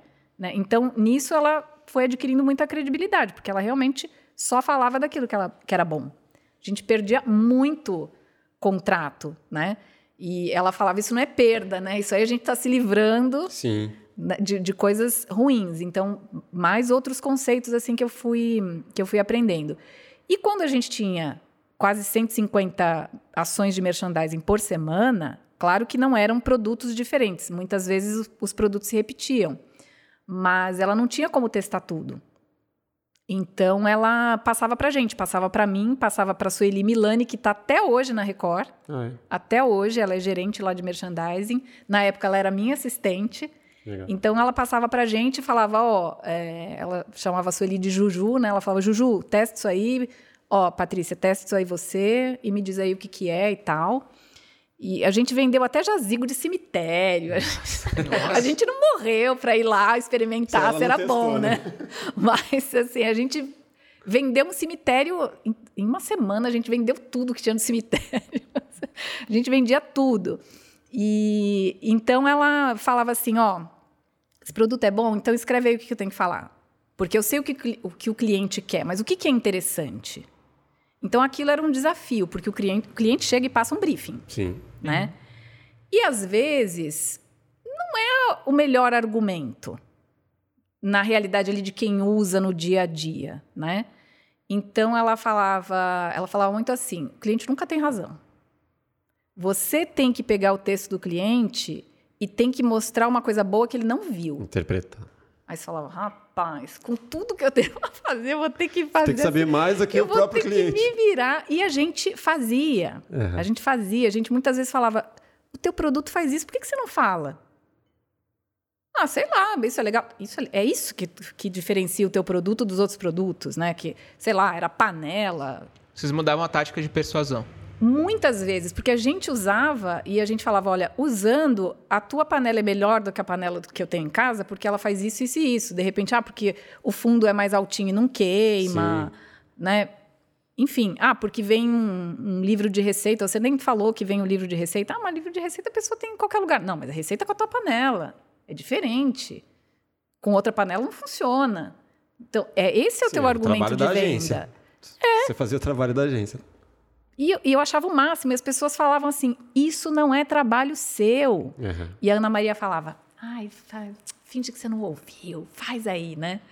Porque as pessoas vinham muito e falavam assim: Isso não é essa menina que tem que fazer ela tem que pôr no ar. Ela tem que pegar o mapa de programação, dividir, ver o preço, mandar o cachê e acabou. Eu não tinha que escrever o que ela ia falar. Uhum. Mas eu achava muito legal, né? Aí vinha um produto novo, eu dizia, agora, né? É uma geleia de morango. E aí nós vamos falar o quê do raio da geleia, né? Geleia, geleia. Não, você tem que achar alguma coisa, essa tem que ser a geleia. E aí você passava lá um tempo, que às vezes não era um tempo muito longo, às vezes era de um dia para o outro. Uhum. Você tinha que se vira, né? Se virar se na geleia. No caso da geleia que você falaria, ah, os morangos são fresquinhos, né? a no... embalagem é mais bonitinha. Na verdade, esse cliente da, da geleia, que eu me lembro até hoje, que era um cara do Santa Catarina, do uhum. Sul, né? Ele veio com a geleia e, por acaso, ele deu um catálogo impresso da linha de produto. Uhum. E eu falei para ele, você sabe quanto custa um merchandising aqui? Lógico que sei, não sei o quê. Eu falei, por que você não fala da linha inteira? Por que tu vai falar só disso? Ah, porque esse aqui é o meu lançamento. falei, e daí? Você está falando em rede nacional, tem muita gente que nunca ouviu falar do teu produto. Você vai ser o cara da geleia. Você não é o cara da geleia, você tem 30 produtos. A gente monta né, uma, um, um, balcão, uhum. bota lá um monte de produto. E aí, quantos merchandising você comprou? Ah, comprei 10. Então, você compra 30 e cada dia a gente fala de um produto. É, você está querendo me vender merchandising. Eu falei, óbvio que eu estou querendo te vender merchandising, mas eu quero que você venda o teu produto comprando o meu. Uhum. E o cara comprava. comprava. Então, isso saía. e aí valor, eu né? escrevia né? o que ela tinha uhum. para falar. É. E aí, quando eu pensava ela falando. Do jeito que ela falava, uhum. né? Então, às vezes, o cliente falava ela já assim... já estava na sua mente ali. Tipo... 24 horas por dia, né? E aí, é, às vezes eu, o cliente falava, ela tem que falar isto aqui, esta palavra ela, ela tem que falar. Eu me lembro que era até um negócio antipulga para cachorro, a gente vendia de tudo, até antipulga para cachorro. E o cliente falava assim: ela tem que falar que esta pipeta spot on. falei, não, Ana Maria não fala assim. E não vai fazer a menor diferença você falar para o teu cliente que isso se chama pipeta spot on. Não, mas isso aqui é muito legal porque você quebra ela e pinga. Eu falei, então é isso que ela tem que falar. Quebra e pinga. Pronto. Pum. Bota aqui no cachorro 24 horas e não tem uma pulga. Não, mas é que ela tem que falar isso e a tecnologia não sei o que, desenvolvida na NASA. Falei, rapaz, Cara, esquece, a pessoa é popular, só quer é. que a pulga morra. Como assim? Então você tinha que convencer. E isso não chegava nela. Uhum. Porque se o cliente chegasse nela e falasse, você vai ter que falar isso, ela falava, não vou falar. Próximo. Assim, não vou falar. E desse jeito, fosse quem fosse, já botou cliente para fora do estúdio. a gente tem várias coisas ali, né, para amenizar situações, mas são escolas. Sim. Então todo mundo E é o mundo... natural dela, né? Tipo É o natural dela. Então se você falar, ah, ela faz um tipo, não faz. Uhum. Não dá para você estar tá vinte e tantos anos na televisão fazendo um personagem. E ela desde o primeiro dia não fez. É autêntica, né? É, é do jeito dela. E, e funciona. E funciona. Eu me lembro assim que uma vez queimou um pão e a gente percebeu que queimou no intervalo. E aí falaram: não, troca esse pão, troca o pão, não sei o que, queimou. Ela, deixa o pão queimado. Você acha que em casa a gente não queima o pão? Deixa o pão queimado. Não, porque tira esse pão queimado. Ela deixa o pão queimado, o forno é meu, o pão é meu e o pão vai ficar queimado. Ela tirou o pão queimado e falou: Olha, quando queima o pão aí na tua casa, eu vou falar o que eu faço na minha. Eu pego aqui o fundo que queimou, eu corto aqui oh. com a faca, ó. Aproveita e mando ba... era o que todo mundo gostava. Por isso que ela tem a identificação da galera, né? Então isso era muito legal e, e, eu fui aprendendo assim que eu não tinha que fazer só o meu trabalho, uhum. porque eu comecei a escrever ali. Depois eu trabalhei como ghostwriter. Então hoje é que eu não faço mais isso porque hoje eu escrevo para mim mesma. Uhum. Mas quando eu trabalhei como ghost era a coisa mais fácil do mundo. Eu escutava como a pessoa falava, converte. Já tinha feito isso anos com a Ana Maria, que não falava qualquer coisa, uhum. né? Que tinha até um vocabulário mais restrito ali, né, para aquele universo de donas de casa e tal. Então, quando eu tive que fazer isso profissionalmente, foi a coisa mais fácil do mundo. E aí eu ficava pensando, e aquele povo que me chamava de tonta porque eu fazia um trabalho que não era meu? Sim. Eu consigo fazer isso. Eu não estudei, eu, não, eu nem paguei para fazer isso. Aprendi de graça. Uhum. que mais que você quer? Né? Baita escola, né? É uma baita escola. Aprender e... fazendo, cara, é outra é, pegada. Não, é, é, outra coisa. Você não tem aquela coisa assim de deixa eu ver quanto eu tirei na prova. Não, e era ao vivo o programa. Se, se você fizesse um texto ruim, o cliente sabia. Lembra na época que você ligava para comprar? Sim. O cliente tinha mesa de telemarketing. É. é. Todo cliente tinha, tinha mesa de telemarketing. Então, a gente fazia, botava o, te o, texto no ar, lá botava o merchandising no ar. Esperava o telefone tocar. Depois de quatro horas, o cliente ligava, ou para te xingar, ou, não deu nada, tipo... ou para falar que ele ia comprar mais ações e etc. Então, no, esse era o teste, era valendo. A medição era era na, na prática, hora. É. Então, às vezes, você tomava uma chapuletada, que você saía até meio. Eu, eu não sou daquela de sair chorando, mas tinha gente que saía chorando, né? E eu saía com muita raiva, falava: o que, que eu fiz de errado? O que está errado? Porque a gente sabia que não tinha vendido, mas a gente não sabia por quê. Fazendo né? um paralelo de, todo, de tudo isso que você conseguiu vivenciar, desde de, dos primórdios da Record até agora, seus canais de sucesso, seus livros e tal, como você poderia dar uma dica para a gente que está começando algo totalmente diferente do que a gente costuma, que a gente sempre costumou fazer? Que é estar atrás das câmeras, que é produzir comercial, filme, seja lá o que for. E agora a gente está do lado de cá, tipo, aprendendo na marra, né? Do jeito que você falou, que é o, que é o jeito que eu mais gosto, inclusive. É, mas assim, temos muitas dúvidas, assim como uma galera gigante tem, que também está começando projetos parecidos. Podcast, por conta do momento que a gente está vivendo e tudo uhum. mais. Qual a dica você poderia dar? Então, tem, tem várias coisas que é, eu vou colocar aqui que provavelmente as pessoas ouviram ao contrário, uhum. né? Uh, você tem que fazer com as coisas que você tem. Sim. Isso todo mundo fala, né? Mas é isso mesmo.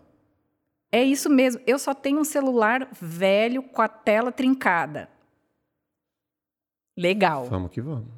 Eu não tenho tá... celular, vou pedir emprestado. Ok. Você não precisa né? do iPhone mais top. Não. Tudo. O que você precisa, neste caso específico que você está falando, é conteúdo. Sim. O que as pessoas querem, né? Eu costumo dizer que as pessoas estão cansadas de serem enganadas, né? É, é muito chato você ser enganado. Sim. Então, quando você assiste um, uma pessoa que é autêntica, que, que você vê que está fazendo uma coisa, que está colocando lá, como você colocou agora, a gente está aprendendo, a gente não sabe, não é a nossa expertise, a gente tem expertise em várias outras coisas, mas você tá, você pulou o balcão, né? Sim. Você está do outro lado. É muito diferente. Então você tem um ponto de vista completamente diferente do que você tinha. Na, na, no teu caso é totalmente o oposto do que você tinha. Só que o teu padrão de qualidade é muito alto. Então quando você faz um negócio que está até legal, a tua tendência vai ser falar, meu, isso aqui está um lixo. Que é quando eu comecei. Uhum. O meu padrão era o padrão de televisão. Por mais que, obviamente, que depois a Record se desenvolveu muito, né? Uhum. Eu voltei para a Record agora tem um ano. Sim. Né? Quando eu cheguei e eu vi o estúdio do Jornal da Record, falei, gente, é estúdio da NASA, né? Como é, assim? É muito bonito, né? Antes não tinha nada disso, né? O negócio é espetacular. E, e só que aí, né? Até quando eu cheguei lá e vi tudo aquilo, eu falei que bom que eu não comecei assim. Que bom que eu comecei lá atrás. Mas quando eu comecei o canal do YouTube, por exemplo, com quem que você acha que eu ia me comparar? Sim. com as apresentadoras de TV, com as pessoas com quem eu tinha trabalhado. Eu dizia, gente, isso não vai dar certo. Inclusive, isso me atrasou muito. Eu demorei muito para começar. Eu estava na Gazeta fazendo o Mulheres com a Kátia, né? Fiquei quatro anos, fiquei três anos com a Kátia, um ano com a Regina. E eu toda vez a Kátia falava: Você não vai começar o teu canal no YouTube? Eu dizia: Ah, vou. Mas eu, eu dizia: não, Eu não vou ser a Kátia, não vai sair que nem o dela, eu não tenho tudo isso, né? Uhum.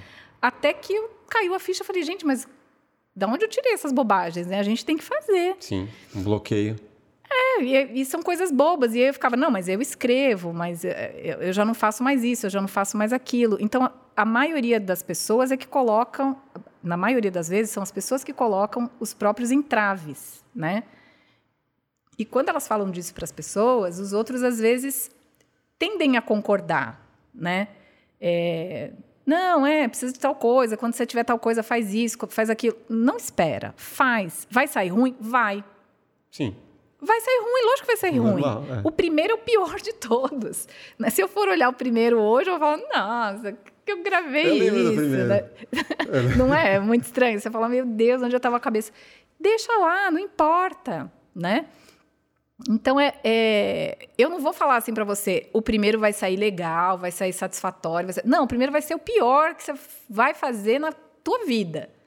E ok, porque o segundo vai ser melhor, É. o terceiro vai... O que você não pode é deixar a Sim. curva cair, né? Que a gente percebe, a cada episódio meu, pode ser um pelinho. É. E que você tem que sempre perguntar isso. O, o que que tá ruim, né? As pessoas às vezes falam assim, ah, o que que tá legal, né? A, a minha maior pergunta é o que que tá ruim. Porque é naquilo que tá ruim, obviamente, que você vai escolher para quem você vai perguntar isso, né? Você vai perguntar para as inimigas. Você vai escolher para quem. É, você vai escolher para quem você vai perguntar.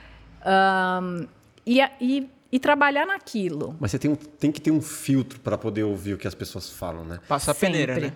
Cara, é uma peneira muito fina, assim, porque tanto para cima quanto para baixo. O pessoal vai falar, nossa, tá lindo, maravilhoso, tá mandando bem, né? Você fala, mano, não tá. Não tá. Não tá. E tem outros que vai falar, mano, tá uma bosta, né? Você fala, fala, pera lá, não "Peraí, tanto, não tá tanto. ruim, mas também não tá tanto. Vai, vamos. Tem coisa vamos pior botar- na é, vida, né? Vamos botar uma fé aqui que, que Mas é, é você escolher qual, qual vai ser o teu, a tua métrica. Aham. Então, qual que é a tua métrica, né? Hoje é até fácil de você fazer isso, né? Às vezes, se você coloca lá uma coisa na rede social, sem você pedir, tem um monte de gente lá opinando, né? Ah, Criticando. enfim, falando coisas legais e, e- ou não. Aham. Mas aquilo, você vê até. ah, você tem uma audiência. Sim. Você tem como, como medir o que está acontecendo. Acaba Né? virando um termômetro, né? É, hoje, por exemplo, eu vejo que o meu vídeo mais assistido no YouTube não é o melhor assunto, não é o vídeo mais bem produzido, mas é um vídeo que, as- que, que é uma coisa que as pessoas querem saber. Nem é muito o que eu queria falar. É o quê? Fofoca? O que que é? Não é fofoca, é um vídeo que eu falo de, acho que seis coisas, né? Nem me lembro quantas, mas acho que eu falo seis coisas que você não deve contar a ninguém. Hum. Quanto você ganha? Bababá. Va- Ah, você assistiu? Acho que sim. Porque essa é uma delas. É, normalmente É. é. É Então, assim, nem, nem é muito assim dentro do meu aspecto de finanças, de empreendedorismo e É. tal, mas veio da demanda das pessoas. As pessoas Sim. perguntavam, e muita gente dizia assim: ah, eu falei para um amigo meu quanto eu ganhava, perdi o amigo. Ah, eu contei para a pessoa o que a outra falou e fui chamada de fofoqueira. E, e aí, esses probleminhas, eu falei, meu, isso não era para ser falado, né? Por que, que você fala isso no ambiente de, de trabalho? Lógico que você vai ter problema. Sim. Então, eu fiz esse vídeo que tem 3 milhões e, e poucas mil visualizações lá. Mas se eu fosse escolher, não seria esse Sim. o mais visto. Então, você não tem controle de tudo. Você, Você tem não- que meio que perceber o que está acontecendo. Você não tem nenhum polêmico assim que você fala, puta, vou polemizar mesmo. Foi cancelado. É. Ou tem uma inimiga assim que você fala, tipo, vou falar mal dela, ou ela fala mal de mim, ou eu vou combater, sei lá, qualquer coisa assim que, querendo ou não, isso vai muito pra frente. né? Então, tem gente que assume essa postura, né? Uhum. Eu vou polemizar porque falem bem ou falem mal, eu quero, né? Eu quero likes, eu quero views, eu quero. Sim. Não é o meu perfil. O meu perfil também é, é um pouco diferente do perfil da maioria das pessoas. Porque o que, que as pessoas querem hoje? Elas querem viralizar. Sim. Elas querem. É, é muito aquela cabeça do brasileiro em relação ao dinheiro. Né? O que, que o brasileiro fala em relação ao dinheiro? Um dia eu vou ganhar muito dinheiro. Não é aquela coisa assim, todos os dias eu vou ganhar algum dinheiro. Sim. Não, é um dia eu vou ganhar. Um dia eu vou estourar. É, eu, eu chamo isso de síndrome da loteria, né? Porque uhum. o cara fica esperando que um dia venha dinheiro sei lá da onde. E enquanto isso ele está esperando, né? E nas redes sociais a gente vê muito disso também. Não, eu tenho que fazer um, um vídeo para viralizar. Um super viral. É, tem que fazer um super viral. Eu não, não vejo o super viral como uma coisa boa. Pode ser que tenha os seus pontos positivos? Pode. Mas muito cedo eu vi na televisão o quanto a fama é ruim. A fama é uma coisa muito ruim. Crescimento sem base. É. Uhum. É muito ruim. E eu vi isso com a Ana Maria. Quando a gente começou a, a fazer muito merchandising, a Veja fez uma matéria com ela na capa. Eu me lembro até hoje. Ela, era ela com um macacão de Fórmula 1 cheia do, de logo dos clientes colado no macacão. Uhum. E a revista disse na época que ela ganhava seis dígitos. Isso lá em 90 e pouco. Ela teve que andar com segurança, coisa que ela não andava. Ela não podia, ela amava sair, ver pessoas, ir ao shopping, ela não podia fazer mais nada disso. Colocou em outro patamar. Então, todo mundo falava assim: "Nossa, que legal, agora você está famosona". E ela já teve que deixar de fazer um monte de coisa que ela fazia, uhum. né? De tomar cuidado com os filhos. É, coloca um alvo na pessoa. Né? Então, é, esse era o lado ruim que muita gente achava muito legal. Tem uma borboleta aqui. é a oportunidade dela aparecer, viralizar na internet. E, e, eu vi que aquilo era muito ruim. Eu conheci outras pessoas que tiveram problemas muito graves por causa disso, uhum. né? Por causa de fama e nem tinha rede social naquela época. Então era uma coisa que eu dizia assim: isso eu não quero. Isso eu não quero. Ganhar dinheiro é legal, ter uma carreira boa é legal, mas isso eu não quero. Então, para eu ir para a televisão e começar na televisão, também levou muito tempo. Porque você é aquela pessoa que às vezes, não é o meu caso, graças a Deus, mas é, você é aquela pessoa que não consegue fazer compra, que não consegue jantar num restaurante. É complicadíssimo. É muito ruim. É, assim, tem gente que gosta. Né? Gosta por um tempo. É. A gente teve uma conversa sobre isso com o Sebastian, né? E ele, meu, se exaltou e falou: É, você que não gosta de, disso, então não põe a cara na TV se você não assim, é, o público tá lá, o público tem, você tem que sentir mesmo o, o, carinho do público e tal. E se você não quiser, meu, tira sua cara de lá, tipo, mais ou menos isso. Sabe? É, você sentir o carinho é legal. Mas assim, tudo que você faz, vai né? além às vezes, né? Tipo... Vai, porque por exemplo, é, teve uma vez que eu estava no supermercado, eu não ouvi, foi a minha irmã que ouviu. Eu estava no supermercado e uma pessoa cortou a fila e eu falei para minha irmã, falei, caramba, né? O que, que o cara ganha? Eu só falei isso. O que, que o cara ganha de cortar a fila, né? Três minutos ele vai ganhar na vida dele. E, e passar essa imagem de sem educação, né? Uhum. Eu só falei isso. E aí uma pessoa atrás dela falou assim: Nossa, essa gente da televisão acha que tem o rei na barriga, né? Então, assim, você, eu não falei nada. Uhum. Eu, eu, não estava errado, o cara estava errado. Inclusive, cortou a frente dela. Uhum. Mas você tem essa coisa, né, das pessoas acharem que você tem que ser simpática 100% do tempo, que você não pode falar nada, que se você não está rindo o tempo todo, tem algum problema com você, né? Então, é, é, é complicado. E aí, esse é o lado ruim também da internet, dessa coisa de você viralizar da noite para o dia. É o preço da fama. E, e, eu conheço gente que ficou muito ruim, inclusive de ter que fazer tratamento médico e tudo. Puta, por quê? Porque teve um vídeo que viralizou. É uma pessoa que, por dia, o YouTube dela ganhava 9, 10 mil inscritos. Uhum. Isso ficou assim durante uns 20 dias. E depois disso, o canal Morreu. Pa- Não morreu, mas assim, ele estabilizou. E ela achou que aquilo. Ia ser pra sempre. E aquilo não foi nem um mês inteiro, Uhum. mas ela achou que aquilo ia ser para sempre. Uhum. Ela falou assim: cheguei onde eu queria, agora sim. E na hora que começou a cair, ela não soube lidar com aquilo, Sim. né? É, Primeiro não tá preparado pro crescimento e a queda também, né? Porque tudo que sobe muito É. rápido vai cair. Então, você tem que estar muito mais bem preparado para perder do que para ganhar, porque ganhar é fácil. Mas nem todo mundo está pronto para perder, né? Ah, É fácil assimilar, né? Não É. que ganhar seja, seja fácil também, né? Não, não é. Eu digo assim, é fácil você comemorar alguma É, coisa que comemorar. você ganhou. Agora, não é fácil você entender que, que a perda faz parte. Ninguém quer perder. abrir né? é. Você não se prepara para perder. Uhum. né? Eu, eu vejo muitos amigos meus que às vezes estão falando com, com os filhos, né? É, e estão preparando para o lado bom das coisas.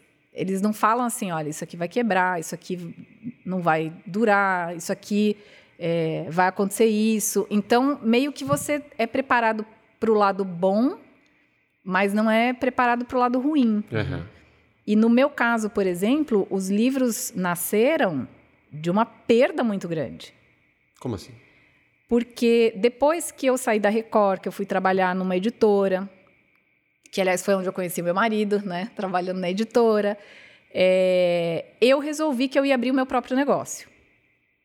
Então eu ganhava muito bem, estava estabilizada, tinha um emprego muito legal, viajava.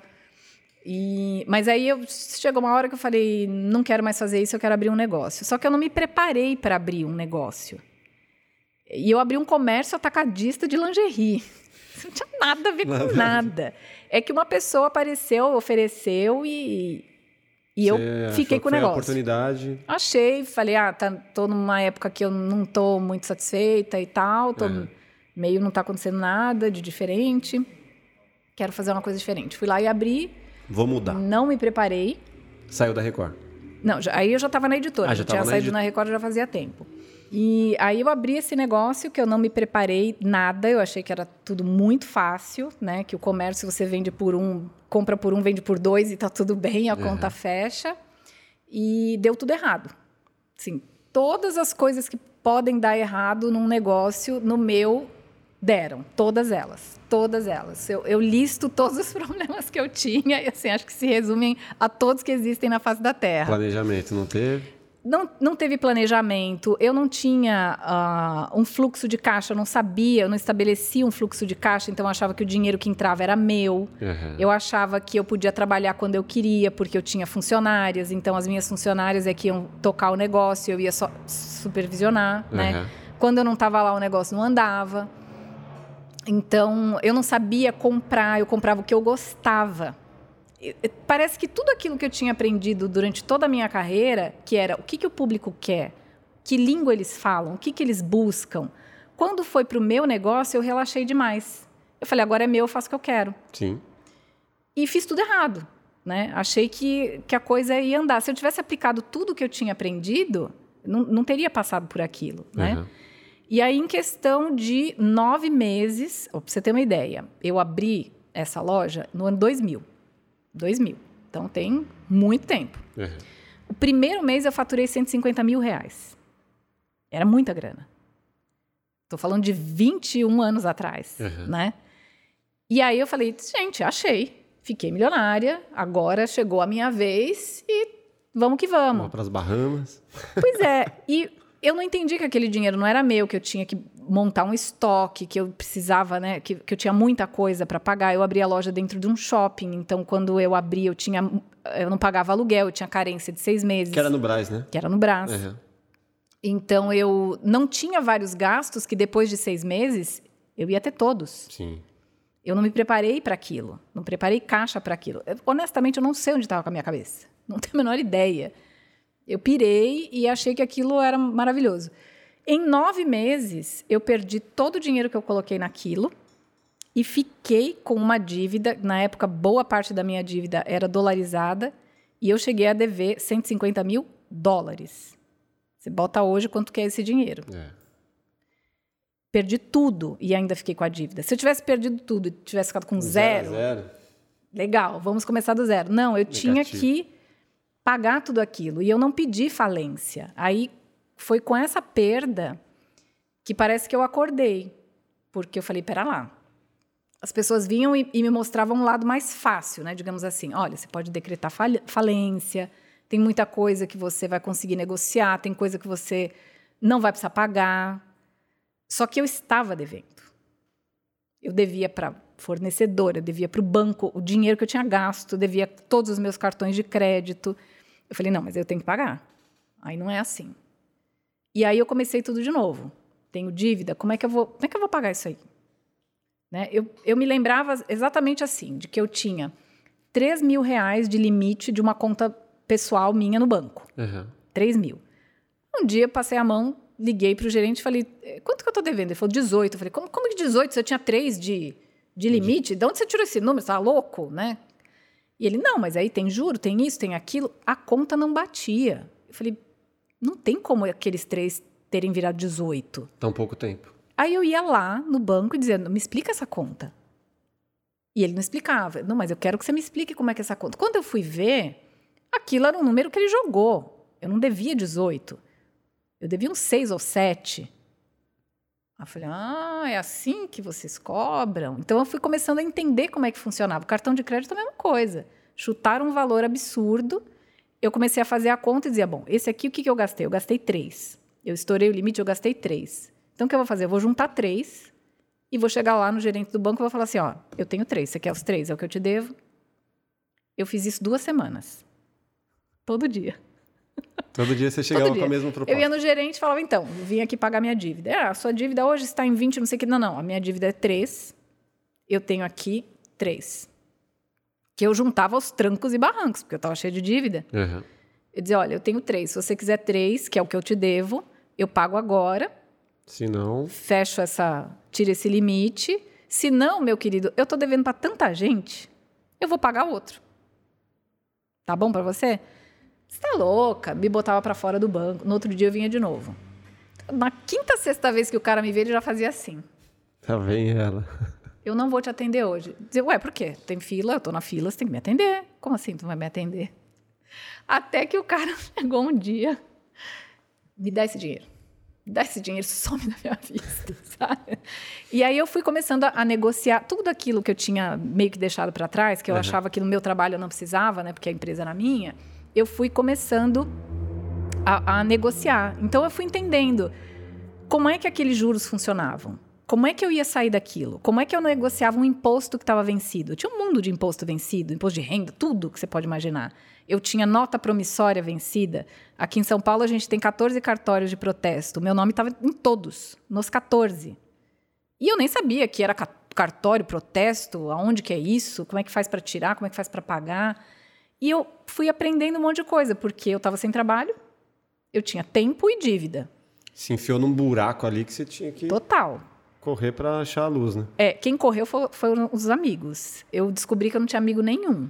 De todos os que eu achava que tinha, não sobrou nenhum. Caramba. Zero. Zero. E se a pessoa me visse na rua, fingia que não me conhecia. Gente que jantava na minha casa, que pedia as minhas coisas, que pedia favor, né? Desde a época que eu trabalhava na TV, olha, faz isso por mim, faz isso por aqui, arruma um emprego aqui para fulano e tal, e me apresenta para não sei quem. Fingiam que não tinham, que não me conheciam. E também não foi ruim, porque, de novo, eu caí naquela. Filtrou, eu né? dependo de mim. Sim. Eu não posso contar com esse pessoal? Tá bem claro que eu não posso contar. Ok, beleza. Fiquei muito doente naquela época, porque não conseguia dormir, não conseguia comer, né? De preocupação. Ah, Psicologicamente ou só fisicamente? física. É que no psicológico te ataca tudo. Então, Sim. a primeira coisa é que eu não conseguia dormir. Já. E eu, eu, do peso que eu tenho hoje, eu cheguei a pesar 12 quilos a menos do que eu tenho neste momento. Caramba. Eu cheguei a pesar 37 quilos. 37. Então as pessoas olhavam e falavam: Nossa, ela tá doente, nossa, ela tá com não sei. o que-" Inventava um monte de coisa e tal. E eu focada, eu falava: Tá bom, fale o que quiser, eu vou pagar as minhas dívidas. E quem sabia da situação dizia: assim, você nunca vai pagar. Eu falei: você não sabe? Você não sabe se eu vou ou se eu não vou. Você não lê o futuro. Então, é, eu nunca aceitava o que as pessoas falavam. Dizia, olha, você vai me ajudar de alguma maneira? Não, então não me atrapalha. Sim. Né? Era, era meio Ana Maria Braga ali também, né? Sai daqui. A escola. É. E, e foi desse jeito que eu fui, que eu desenvolvi um método que funcionou para mim e eu me propus, eu falei, em 12 meses eu vou pagar esta dívida. Ah, ensina pra galera aí que agora todo mundo vai querer saber. 12 meses. Foi negociando. Foi negociando, foi entendendo aquelas dívidas, foi sabendo que o cara falava que eu devia 20 quando eu devia 3. Às vezes eu devia mais. Mas eu chegava e negociava, dizia, olha, eu estou te devendo 25 mil reais de mercadoria. Eu levantei aqui na, na porque eu tinha levado o estoque para minha casa, né? Eu levantei aqui em casa, eu tenho 5 mil reais de mercadoria ainda, eu te devolvo. E aí eu fico te devendo 20. Beleza? Beleza. Então eu fui. Às vezes, mercadoria de outro cliente, eu passava para um fornecedor que botava lá para vender, dizia: eu prefiro vender e receber do que não receber nada. Sim. Né? E eu, eu negociava tudo que eu tinha, tudo que eu tinha. Os móveis da minha loja, que era muito bonita, eu cheguei para uma outra lojista, que era a maior dívida que eu tenho, e falei para ela: Fulana, lembra aquele dia que você falou que tua loja tá mal feia? Ela é, minha loja tá feia. Eu falei: então, minha loja, você vê, né? era tão bonita. Ela, tá vendo? Eu me lembro até hoje que ela falou assim: a boniteza também não quer dizer nada, porque tua loja era tão linda e olha onde você tá. Eu falei: então, mas olha só, você tem uma loja boa e você pode ter os meus móveis bonitos. Mas como assim? Eu falei: eu não tô te devendo. Eu te pago com os móveis. E aí ela falou: ah, mas os móveis não pagam tudo. Eu falei: ó, o negócio é o seguinte: eu te trago todos os seus móveis, eu monto a sua loja ela só fechava de domingo. Uhum. Eu falei, eu venho no domingo, de madrugada, eu monto a sua loja inteira, eu limpo a sua loja, eu arrumo todo o teu estoque, eu lustro o buraco da fechadura, mas você me devolve todos os meus cheques. Eu tinha um bolo assim de cheque predatado com ela na época. Eu falei, você me devolve todos. Ela falou, eu vou receber porque você não tem como me pagar. Eu digo, não tenho. Eu estou te oferecendo exatamente o que eu tenho. Sim. E fiz. Aí quando ela falou, tá bom, eu quero, eu falei, rapaz, como é que eu vou levar essas coisas pra Quem loja que eu dela? chamar? Eu não tinha mais carro, né? Eu fui, na, naquela época eu tinha um Audi com 9 mil quilômetros rodados, eu tinha comprado zero. Eu fui de Audi, voltei de ônibus elétrico com um passe que a minha funcionária me deu. Né? Então, eu falei, rapaz, eu não tenho nem um carrinho de mão para levar. E era a loja inteira. Uhum. Aí eu tinha uma vizinha que tinha uma. Como chama esse lugar que vende depósito de ovos? Tem um nome isso? Uma, Ela tinha um depósito de ovos. uma granja, assim. Sei lá, ela vendia ovo. É. Aí eu falei: teu marido tem um caminhão, não tem? Ele não faz entrega de domingo, não, né? Não, de domingo não faz. Eu falei, ah, que ótimo. Ele não empresta o caminhão? Ele, mas você sabe dirigir caminhão? Eu falei, não, ele tem que emprestar, mas ele também tem que dirigir. Ela, mas como assim? Olha, eu tenho que levar esses móveis lá, não sei o que, é no Bom Retiro a loja dela. Eu preciso levar lá e. Eu, ah, tá bom. E quem vai carregar? Gente, eu arrumei, qualquer tiozinho que passava, eu jogava uma conversa e dizia: Ó, oh, o senhor me ajuda a colocar essa prateleira? Eu tinha, sei lá, 20 prateleiras. Eu falava: só essa aqui, só põe essa, só essa daqui. Mas, filha, você tem um monte. Ah, então quantas o senhor quer pôr? Aí o cara ficava meio sem graça, colocava umas três ou quatro, né? Ia embora, aí eu chamava outro. Mas você me ajuda aqui com uma prateleira? Se Montei o negócio inteiro. Montei tudo, ficou maravilhosa a loja da mulher. Ela chegou na segunda-feira, felizona, e me devolveu todos os meus cheques. Então eu fui pagando desse jeito, do jeito que eu podia. E, e falando a real, dizia: olha, é, eu não tenho como te pagar, eu estou tentando te pagar. Uhum. Eu posso te oferecer isso. Não, tem aqui ainda, obrigada. Ok. Tô de boa. E aí eu, eu fui negociando com o que eu tinha. Às vezes eu prestava um serviço para a pessoa. É, o que eu estava focada é que eu ia pagar. É que eu ia pagar. E nisso é, eu fazia o número da surda, né? Que é o que a gente tem que fazer. O caminho você não tinha ainda, né? O objetivo você tinha muito claro. Eu né? tinha, eu não sabia como eu ia chegar lá, mas eu falei, em 12 meses eu não tenho, eu não sou mais endividada. Chega, diz que não- isso não tá bom. Então eu não comprava absolutamente nada. O que eu fazia na época era pagar o aluguel Eu pagava um mês, ficava mais um lá para trás, sabe? Pagava o aluguel, pagava água, luz e a conta do telefone. Uhum. Porque uma coisa que eu pensava assim, as pessoas, eu não quero que as pessoas achem que eu sumi. Porque se eu não pagar o telefone vai cortar, vai dizer ah, ela sumiu porque está devendo, mau Sim. caráter. Eu pagava o telefone, não, não, não comprava comida, mas eu pagava o telefone porque a pessoa tinha que me achar. Sim. Então ela ligava, ela Atendia podia ele. ligar seis horas da manhã, meia-noite, três horas da manhã, eu recebia ligação, eu atendia todo mundo. Dizia, olha, não tenho como te pagar, mas eu vou te pagar. Mas você vai me pagar que dia? Não sei. Devo, não nego. Mas que eu vou te pagar, eu vou te pagar. Uhum. As pessoas me seguiam. É, Teve um- uma história lá de um- de um carro preto, assim, que eu estava em casa super cedo, tocou o telefone, aí eu atendi, era uma pessoa para quem eu devia, era uma fornecedora. Ela falou assim: está em casa, né? É, Esse telefone não é da tua mãe, não, né? Eu falei: Não, esse telefone é da minha casa. Ah, então olha pela janela, você vai ver um carro preto do outro lado da rua. Olhei pela janela, tinha um carro preto do outro lado da rua. Eu falei, você está aqui? Ela falou, não, não sou eu. Mas é uma pessoa que não vai te deixar sair de casa enquanto você não me pagar. A galera do Bom Retiro lá? Não, essa era de Minas. Ela, ela era do sul de Minas. Aham. Aí ela falou, eu, eu contratei essa pessoa, não sei o que, não sei o que, não sei o que. Eu falei, olha, eu vou te falar um negócio. Ou você tira esse maldito carro da frente da minha casa, ou eu vou chamar a polícia. E se a polícia não vier, eu ponho fogo nesse carro. Mas você não vai me ameaçar. Eu te devo. Mas me ameaçar você não vai. Aí ela meio que caiu na real. Meio que caiu. Na... Porque as pessoas falavam desse jeito. Você é trambiqueira, Uhum. você. E, eu ficava quieta. Até esse dia do, do carro, né? É, Foi meio ali um momento EPA, né? Eu falei, Uhum. não, EPA, assim você não vai falar comigo, não.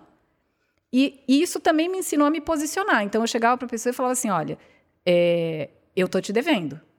Eu tô te devendo, meu negócio não deu certo, eu vim aqui negociar, mas você não vai me ofender. Eu não precisava de ninguém que me, que me defendesse, embora eu tenha um metro e meio de altura. Um Né? posicionamento, né? Você adotou. Então, era isso. E, e desse dia aí do carro preto, eu só escutei o carro descendo. e se ele ficasse lá, eu ia chamar a polícia. É. Como assim? Não vai sair de casa? Vai... Não. E sabe quanto eu devia para essa fulana? É. 1.500 reais. Mas ela botou na cabeça dela que eu devia 50 mil. Então, eles pensavam assim, ela tá tão descontrolada que o que a gente vai falar, ela vai abraçar. comprar. Aham. E nas primeiras vezes que ela falou, eu tava tão doida, porque sem dormir, sem comer, perdendo peso, meu cabelo caía de monte. Então, meio que as pessoas faziam a gente de gato-sapato mesmo, né? Aham. E aí, nessa hora, eu falei, não, peraí, se eu abaixar, esse povo vai montar em mim, como assim? E nisso também foi, foi toda uma escola. E aí eu paguei essa dívida em 11 meses e 20 dias. Aham.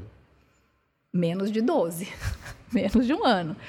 E, e aí depois eu voltei a trabalhar e tal. é, As coisas entraram nos eixos de novo. E nunca mais eu quis falar sobre dívida. Às vezes as pessoas perguntavam, ah, e o que que você fez? Eu dizia, ah, paguei, sabe? Mas eu desconversava porque Ficou trauma. é, era uma conversa assim que eu não, não tava afim, né?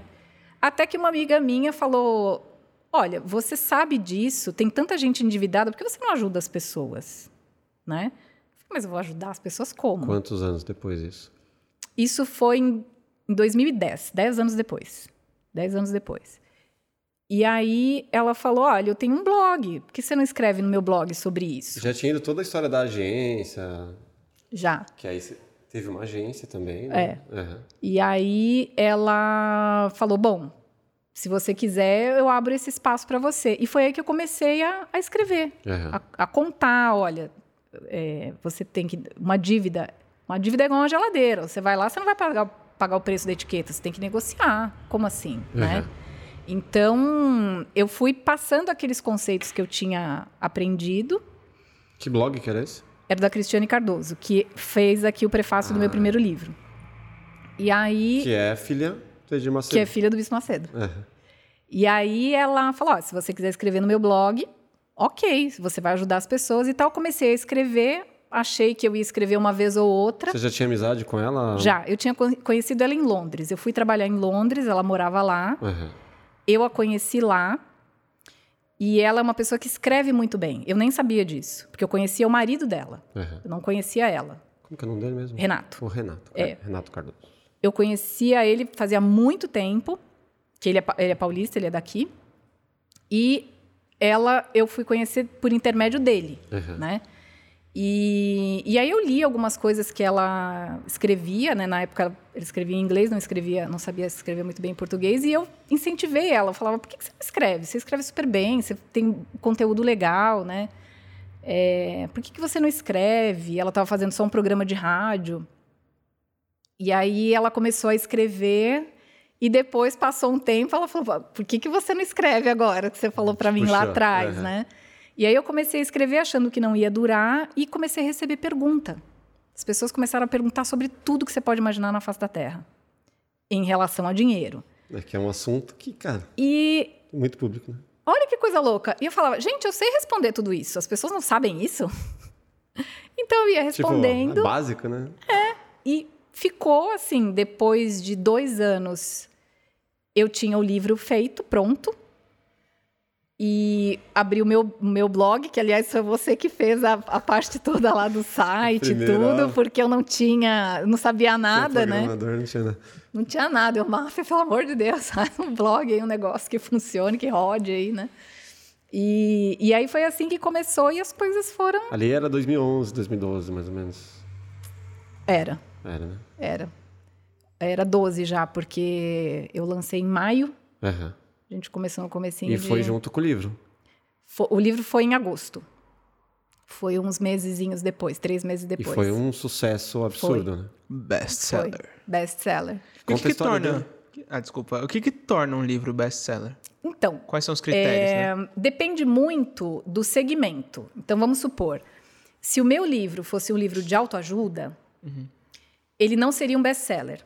Por quê? Porque livros de autoajuda vendem milhões. Você tem, por exemplo, um Augusto Cury. Sim. O cara arrebenta de vender, né? Eu gosto. livro. Então, ele super arrebenta de vender. Tem né, um- livros muito bacanas.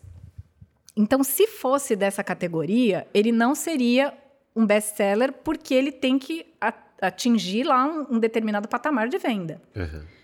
O meu livro, ele está na categoria Economia e Negócios, Administração. Então, um livro de administração, ele não vende o que vende o Augusto Cury. Sim. Ele tem um outro patamar, ele tem uma outra média de venda. Aham. O best-seller é aquele livro que vai passar acima dessa, dessa, Uma régua, né? Ali. dessa média de venda, né?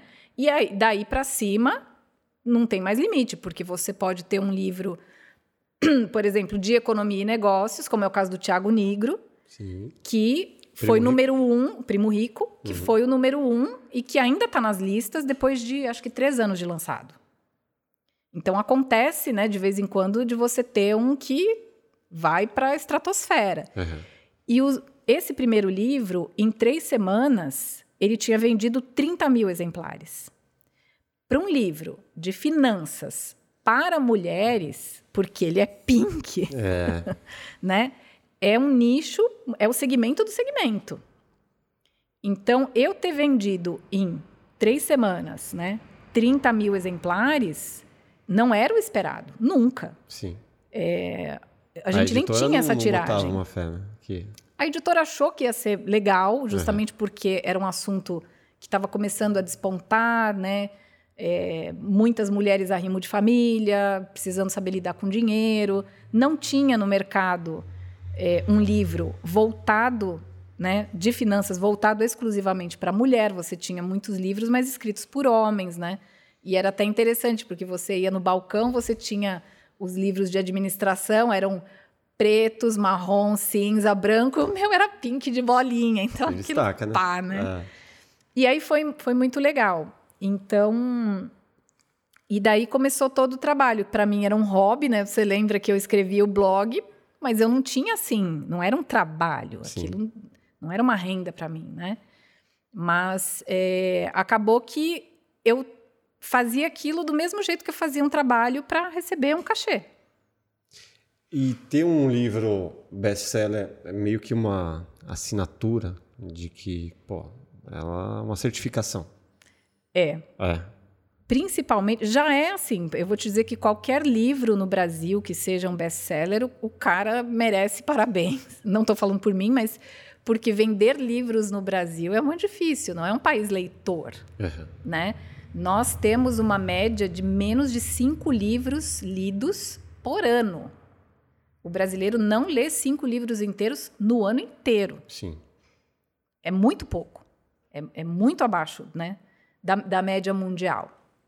Então, você vender livros né, para pessoas que não gostam de ler, que têm preguiça, ainda que tem que comprar e pagar, Sim. é muito complicado. Então, já, é muito difícil esse, esse mercado. Quando você tem um best-seller, é uma comprovação de que as pessoas pagam para acessar o seu conteúdo, principalmente agora em época de rede social, que você tem muita coisa de graça. Sim. É aquela coisa, para que, que eu vou comprar um livro Está cheio de se de alguma forma, é, eu acesso meio que de graça alguma coisa parecida com isso, né? Então é, é uma certificação. E uma das minhas leitoras, e, e te abre muita porta também, sabe por quê? Porque você sabe quantos livros venderam, mas você não sabe quem comprou. Você não conhece o leitor, né? E às vezes as pessoas que você menos espera têm acesso ao teu material. Sim. E aí, um, um dia, uma pessoa me mandou uma mensagem pelo Facebook dizendo que mo- morava nos Estados Unidos. Ah, eu sou brasileira, eu sou de Belo Horizonte, eu moro nos Estados Unidos.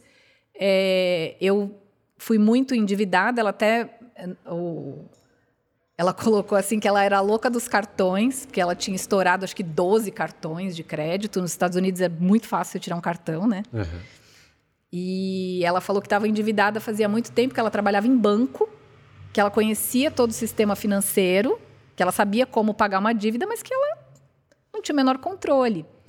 E ela já tinha lido muitos livros. Ela era estudante de direito Uhum. da Harvard. É, e ela falou: Eu passei numa livraria em Everett, que é a cidade que ela mora, que é uma cidade que tem muito brasileiro. E ela falou: Eu passei numa livraria que vende livros brasileiros, eu vi o teu livro e comprei. E, tô pagando o meu último cartão. Que demais. Ela falou: Você sabia que. Ela vem assim: Você sabia que isso que você ensina funciona de verdade? Oh, lógico. Eu falei, sim, mas ela perguntou meio, né, assim, você tem que saber o que, o que você está fazendo é muito legal, né? E eu tô do outro lado do mundo e tal. E ela até falou, eu, eu paguei bem caro no livro, porque foi um livro importado para ela, né? Uhum. E, e aí a gente começou a, a trocar mensagens e tal, e ela me convidou para dar uma palestra na Harvard Que demais. por causa do livro. Porque ela levou isso para a pessoa que organizava as palestras né, de fim de ano na, na Harvard, da, da Harvard Business School. E ela falou: olha, nós nunca trouxemos um brasileiro. E tem essa pessoa brasileira, não sei o quê, que é best-seller, escrevendo sobre finanças e tal. E ela sempre falava, né? "Ah, no Brasil as pessoas não leem, a quantidade de livro que a gente lê numa semana aqui, às vezes para fazer um- uma prova, o pessoal não lê num ano.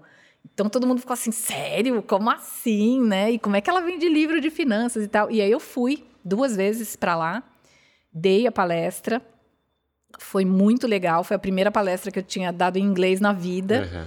E mais um desafio, né, que você É. se propõe, né, a, a fazer. Então foi, foi muito legal, assim, é, é uma porta que você não tem muita noção, assim, aonde vai dar, né, o que que, até onde você pode chegar. E quando você tava lá de frente pra galera, não deu aquele gelo na barriga, como foi, assim? Ver as pessoas. Olha- Agora eu estou aqui, eu estou na Harvard e eu vou falar pra todo mundo. Foi, foi, foi engraçado porque foi um dia muito conturbado e, e eu agradeço muito quando as coisas dão muito errado. foi um dia assim. é, primeiro estava menos 16 graus, porque isso foi em dezembro. Nossa. Menos 16 em Boston, frio, né? E a minha palestra era o dia inteiro de palestra. A minha palestra era às três da tarde. Só que a gente foi lá para a universidade oito e pouco da manhã. Até porque eu queria assistir as outras palestras e tudo. E meu marido estava comigo, ele falou: Olha, sua palestra é só três horas da tarde. é, eu vou procurar um barbeiro aqui, eu vou fazer a barba, né, e tal. E ele tinha ido para filmar a palestra. Aham. E eu falei, ah, vai, né? Porque vai demorar pra caramba. E eu tava com um amigo meu que tinha vindo de Nova York pra assistir a palestra. Ele também queria conhecer a Harvard e tal. Eu falei, vem, né? E aí ele veio, ficou com a gente e eu fiquei com esse nosso amigo e meu marido foi fazer a barba e tal. E tô eu lá assistindo a palestra, daqui a pouco vem um e cutuca meu ombro. Era presidente do, da agremiação que cuida lá das, das palestras todas, que é uma colombiana. Ela falou: Eu preciso te falar uma coisa. Eu falei: Pronto, vai cancelar minha palestra. O que, que vai falar o quê, né? Entendi. Aí eu falei, ok, pode falar, né? Ela falou assim: por causa do mau tempo, o palestrante agora, das 10h15, não chega. Então, a menina que vai a pessoa que vai dar palestra, a última que eu queria puxar para agora, ela não quer porque ela disse que ela não se preparou. Americana. Americana. Se aquece. Ela falou, ela não quer é, fazer a palestra das 10h15, a outra das 4 da tarde também não quer. Você vai precisar entrar agora às 10h15. E é o que tem. A minha palestra não não estava ainda. O, o- pendrive estava comigo. Uhum. Não tinha testado nada. Já era nove e tanta. Ele fazendo a barba, sei lá onde. Eu falei, agora não vai filmar, né? Porque não está aqui, não- como é que eu vou avisar? E, e ali no susto, né? Aham. E, e tudo bem, eu falo inglês, mas não é a minha primeira língua. E era a minha primeira palestra e era na Harvard, pelo amor de Deus, né? Então eu já estava assim, toda. Depois do almoço, vem, faz isso, faz aquilo. E ela pegou e falou assim: você vai agora. Para as outras ela deu opção. Aham. Para mim ela falou: você vai agora. Falei: tá bom. Tipo, te empurrou no abismo e se vira. Tá bom. Aí, quando eu olhei, ele vinha vindo, eu falei pro Carlos, né? Eu falei, Carlos, fala pro El que ele tem que montar o negócio agora, que a gente vai agora, não sei o que lá. E aí a gente foi correndo, a menina que vinha me apresentar, ela falou: Eu não tenho a tua ficha, eu nem sei pronunciar o seu nome. É como fala seu nome? Lagens? Lages? Eu não sei falar tanto sobrenome. Falei, ah, minha filha, fala só de menos, fala, vem, Fala vai aí, entra aí, né? Naquela confusão Paty toda. logo. É. E foi muito legal. Foi muito, muito, muito legal. Vai, foi no susto, assim. Eu, eh, eu, eu pensei assim, eu tô em casa falando pro espelho. Só isso. Esquece onde você tá, o que você tá fazendo. Fui, fiz normal lá, apresentei, tarará. Quando eu olho o... tipo, sei lá, tinha uns três minutos que eu tinha começado a apresentação, a câmera dele caiu. Lembra disso?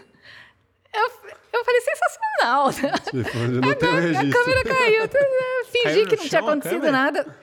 Ela, não sei se foi lá em cima, né, no, no auditório, ele estava no auditório, e ela caiu lá para baixo. Puta, perdeu. Meu Deus. Não perdeu. E eu fui, eu fui como se nada tivesse acontecido, como se estava tudo bem, né? Ok, legal. E não tinha, como a palestra dessa pessoa das 10 e 15 era mais longa do que a minha, a minha palestra era a mais curta de todas. Você vê como tem males que vem para bem, né? A minha era a mais curta de todas. Uhum. Porque eu era brasileira, eu já estava lá, já era um favor, já estava ótimo. E ok. Uhum. E eles deixaram isso muito claro. Tanto que a menina, como a menina chegou e falou assim: Fulana não quis, Fulana não quis, mas você vai ter que ir. Sim. Tá bom, E vão. né? Tá, então vamos, vamos lá. E aí, como a palestra dele era mais longa e a minha tinha 20 minutos só, sobrou tempo. A menina, sem perguntar absolutamente nada para mim, falou assim: quem tem perguntas pode fazer. A gente vai passar o microfone aqui e vocês vão fazendo pergunta para ela. Já ganhou espaço na grade. Aí eu falei, que raio de pergunta essa gente vai me fazer, né? Porque ali você tem gente de tudo quanto é lugar do mundo. Sim, sim. Eu sei lá se os problemas são os mesmos, se as questões são as mesmas. E aí, o- a primeira pessoa que, que levantou é, é uma pessoa que eu tenho contato no Facebook até hoje. Primeira pessoa que levantou, ele falou assim: me dá esse microfone aqui. Agora é o meu momento. E aí ele falou um mon- monte de coisa legal assim. Ele falou assim: olha, é, eu aprendi uma porção de coisas. Gringo, cara gringo. Ele é americano. Aham. Ele falou: Eu aprendi uma porção de coisas, eu venho todo ano nesses ciclos de palestra, mas são coisas tão longe da minha realidade que eu saio daqui motivado, mas não é que nem você. O que você falou, eu posso fazer. Se você fez, eu tenho obrigação de fazer, eu tenho muito mais condição de, de fazer do que você. Uhum. Se você vendeu esse tanto de livro num país que ninguém lê, como que aqui a gente reclama que a gente não faz as coisas? Né? Nem era uma pergunta. Lembra dele? Nem era uma pergunta. E, e, o pessoal, assim, meio que passa o microfone. Ele, não, não, eu estou no meu momento, calma aí, né? E, e, foi muito legal porque, de fato, depois disso veio uma pessoa, uma palestrante que tinha participado daquele Survivor, uhum. aquele programa de TV. E aí ela foi contar a experiência dela no Survivor, que é legal, mas não é uma coisa que você vai passar, Sim. né? Veio um outro que era um técnico da, da NFL contar lá como é que era um, ser técnico. Veio um cara lá que era de uma gigante lá da, do, da, da, tecnologia, era um indiano também que veio mais tarde. Então, assim, eram, eram coisas tão longes e, e o, aquilo que eu falei para eles era uma coisa que eles que mexeu com eles porque eles disseram assim: eu posso não chegar no topo onde esses caras chegaram. Mas até aí eu consigo ir. Então eu tenho que focar aí, né? E vou em frente. Sim. E aí foi muito legal. Depois também teve um. A gente fez, todos os, os, palestrantes fizeram um painel. Aí, mais na parte da tarde, quando já estávamos todos, eles fizeram um painel. E tinha muito mais pergunta para mim do que para os outros. E meio que eles deram um boicotado, assim, é. né? Não, não, ela já respondeu. Alguém tem pergunta para ele aqui? Alguém tem pergunta para essa aqui? Vamos dividir né? um pouco, sim. então foi, foi muito legal. Eu não, não esperava, né, aquilo. Mas, assim, você tem que botar a cara. Podia dar muito errado. Mas, Mas... É, você acha que o segredo do, do livro, então, foi é, a forma de utilizar essa linguagem mais acessível para a pessoa que não é formada em economia. Porque assim, você não tem formação em economia não. e fala sobre finanças. Então você usou um, uma outra linguagem para abordar esse assunto para que fosse de uma interpretação que, mais fácil. Que foi muito criticado também. É? Não pelo público, mas outras pessoas eh, colocavam assim: é, você deixou a coisa simplista demais. Ah. Muito raso. Uma coisa é simples, outra coisa é ser simplista, sabe? Você é, é, não, é, não, não deveria ter essa linguagem. A gente tem que manter um nível, a gente tem que manter um padrão. Eu digo, não adianta você falar economia e a pessoa não entende. A pessoa entende o exemplo que eu estou dando da manicure, de uma coisa que eu faço no, que tem uma história aqui da manicure que eu conto, tem história do sapato, tem história de uma leiteira. Então eu pego os conceitos de economia e eu implanto isso no dia a dia. É, no meu segundo livro, eu explico o princípio de Pareto com o guarda-roupa. Uhum. Não adianta eu querer explicar o conceito da lei de Pareto, né, toda a técnica e tal, porque a pessoa não quer saber. Eu expliquei o conceito 80-20 com o teu guarda-roupa. 80% do tempo você usa 20% das roupas que você uhum. tem. Isso é o princípio de Pareto. A pessoa... Gente, eu nunca tinha entendido isso. É isso, né? É, esse é, é a base do princípio que você entende com uma coisa que você vê no dia a dia. Você não usa quase sempre as mesmas roupas? Sim. Na maior parte do tempo você usa aquelas, né? Aqueles mais ou menos 20%. Então é assim que a pessoa começa a entender o que, que é um conceito que ela vai implementar no estoque da, do negócio dela, no dia a dia dela. É... E o que você acha da, da forma mais simples uh, de um governo, por exemplo, querer explicar as coisas, por exemplo, nesse momento. Seja economicamente, seja da, do lado da ciência e, e tal. Então, isso é muito complicado porque hoje você tem políticos é, se achando, né, achando que tem as respostas que a ciência não tem. Uhum. A, a, nossa realidade é, se você pegar um cientista sério, um médico sério, né, e você perguntar para ele como é que resolve isso, o que, que você acha que ele vai responder? Não sei. Não tem um tratamento 100% eficaz, nós não temos vacinas 100% eficazes, nós não sabemos, porque nós não temos nem tempo para isso. Sim. A gente não sabe se as pessoas que, que foram vacinadas nunca mais vão contrair Covid. Sim já estão falando várias coisas. Não, nunca mais vai ter, vai criar anticorpo, tal vacina sim, tal vacina não. Ano que vem talvez tem vacina que, que tem que tomar de é. novo ano que vem. Então, a resposta é essa, não sabemos. E ao passo que a ciência diz, nós ainda não sabemos, nós estamos aprendendo, nós estamos desenvolvendo, Você tem políticos que dizem, não, é assim, é assado. Porque Você tá, tá, tá tipo, visando o o quê? caso da, da CPI lá, do, do Ah, o caso da CPI é um circo, é, é um negócio ridículo. Absolutamente ridículo. Aquilo já, já tem um relatório pronto. Já tem. o veredito já está dado antes de começar. O que, que eles estão fazendo? Eles estão tentando eh, arrancar essa é a palavra depoimentos de pessoas que certifiquem uma narrativa que eles já têm. Uhum. E eles estão visando o quê? A saúde pública? É, um, é um palco, né? É um palco para É um trampolim, eu diria. 2022. é um né? trampolim. Uhum. E esses caras fazem tudo. Se eles precisarem vender a mãe, eles vendem a mãe. Né? Então, vo- você tem essa questão assim de, de ter que tomar muito cuidado, de, de, de ter muitas certezas, né? Essas pessoas que têm muita certeza desse, desse tipo de coisa, nós não temos certeza. Né? Não tem essa de você falar esse lado é, é- por exemplo, ó, isso que eu comentei. Já tem gente assistindo tá falando, essa menina é bolsonarista, bolsomínia e, e não sei o quê, e, e direita radical. Por quê? Porque eu falei que a CPI é um circo. A CPI é um circo. Ela é ridícula, ela é desrespeitosa. As pessoas que elaboram aquelas per- perguntas me dão vergonha. Mas você não acha que não existe essa é, toda essa CPI, todo esse circo por conta de uma falta de comunicação do governo e não acho saber que tratar? sim, acho que sim. É, A gente tem um governo que tem uma comunicação ruim. é, Eu estou falando do governo federal. Sim. ele tem uma comunicação ruim, ele tem uma comunicação truncada. A comunicação em si, neste momento, já é muito complicada. Como eu te falei, eu estou falando uma coisa e as pessoas já estão levando para outro lado. Uhum. né? Tenho certeza disso. É, então já é muito difícil você falar com as pessoas. Elas já têm uma opinião. Sim. E se você passar isso aqui, né? Hoje mesmo, uma pessoa escreveu para mim, eh, pôs um comentário lá no meu canal do YouTube dizendo: Olha, há três anos eu sigo o seu canal, gosto muito dos seus vídeos, mas você falou isto aqui que eu não gostei. Estou saindo, não volto mais. Beleza, tchau.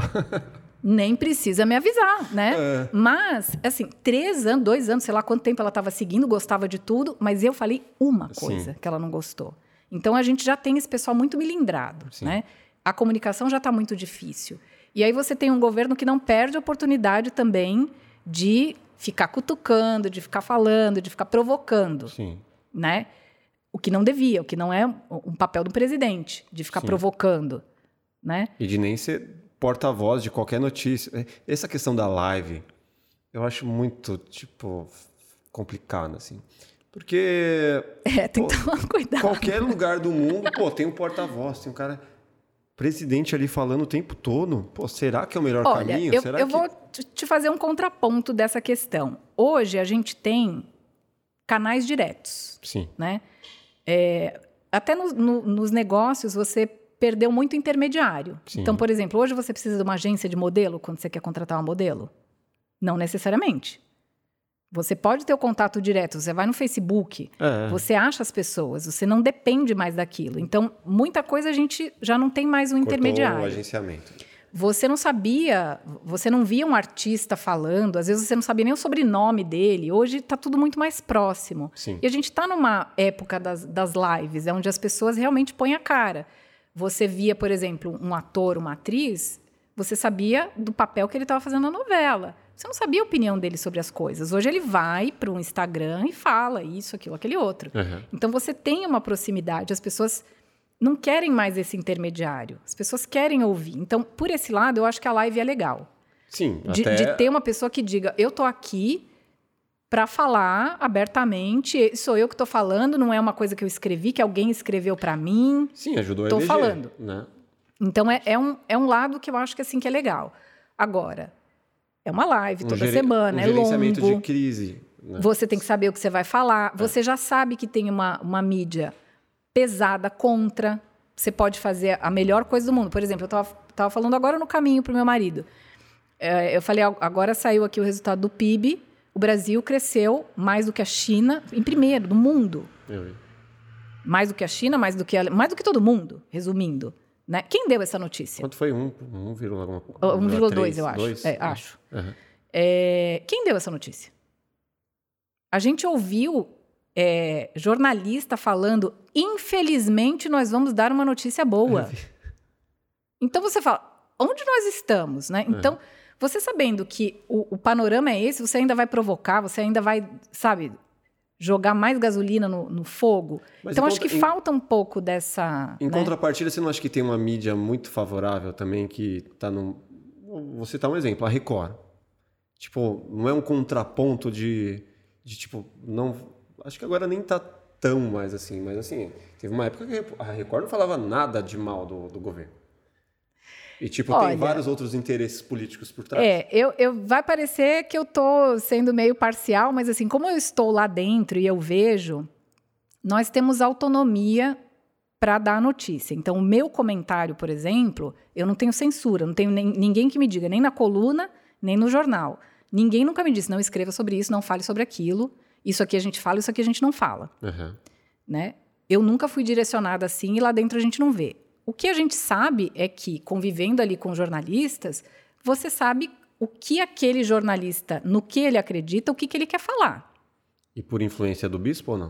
Não. Porque. é, Isso eu digo do eram- próprio eram jornalista. alia- eles eram aliados, não sei até que ponto são, Olha, né? a igreja, digamos assim, apoiou a candidatura, não, do, não a ponto de fazer uma propaganda, Aham. mas para quem perguntava, eles se posicionavam. Assinava embaixo. Nós vamos votar em fulano. Aham. Nós vamos votar no, Bolsonaro. Concordamos com tudo que ele fala? Não. Con- concordamos com toda a proposta de governo? Não. Mas nós vamos votar no Bolsonaro. Nós não, vamos, nós não somos Haddad. Não vamos continuar Né? com o PT. é. Então, é, isso ficou muito claro. Na igreja, a Record é outro ambiente. Sim. Então, na Record, você tem muito mais jornalista de esquerda do que qualquer coisa. Ah, é? Muito mais. Muito mais. Tanto que se você. É só você abrir o R7. Abre o R7 e você vai ver que estão descendo o pau do Bolsonaro. Aham. Hoje mesmo eu estava lendo e falei, nossa, né? É, existem outras formas até de você dar aquela notícia. Aham. E outra coisa que eu fico assim, poxa, ninguém vai falar do crescimento do PIB, ninguém vai falar do crescimento do, do, do emprego, de carteira assinada, né? Ou vão falar desse jeito, infelizmente, vamos falar de uma notícia boa, onde a gente tá, né? O que, É. que é isso? Então a gente tem esse essa polarização toda. Nós não temos um lado certo e um errado, nós temos lados que têm erros e acertos, dos dois lados, Sim. erros e acertos, né? Eu me posiciono muito mais à direita, mu- muito mais à direita do que à esquerda. Tem poucas coisas de esquerda que eu acho que realmente são propostas que são interessantes e não interessadas ou interesseiras ou populistas Sim. E essa cultura de vitimismo que não é comigo. De divisão, Aliás, foi né? por isso que a menina parou de me seguir. Ela falou: Ah, você falou que vitimismo é, é o contrário de empoderamento. Eu não gostei, porque você quis dizer que o negro não é vítima, que a mulher não é vítima, que o pobre não é vítima. Eu não falei nada disso. Eu só falei: vitimismo não é, é o contrário de empoderamento. E é. Ou você é vítima, ou você diz: posso até ser, mas eu vou tomar a frente disso aqui. Sim, As duas coisas você não pode ser. sim. Então, ou você é empoderado ou você é vítima. Escolhe o lado que você quer. E aí, na cabeça dela, ela já criou Fez a interpretação e de cancelou. coisas que eu não disse nada. Aham. Ah, você. eh, Né? Então, assim, ok. Aham. Você tem essa, essa cultura assim do, do radicalismo que vai muito na contramão dessa agenda progressista que é a tolerância, a diversidade, o respeito. Não tem diversidade, não tem respeito nem entre eles. Você viu o que fizeram com a Juliana Paz?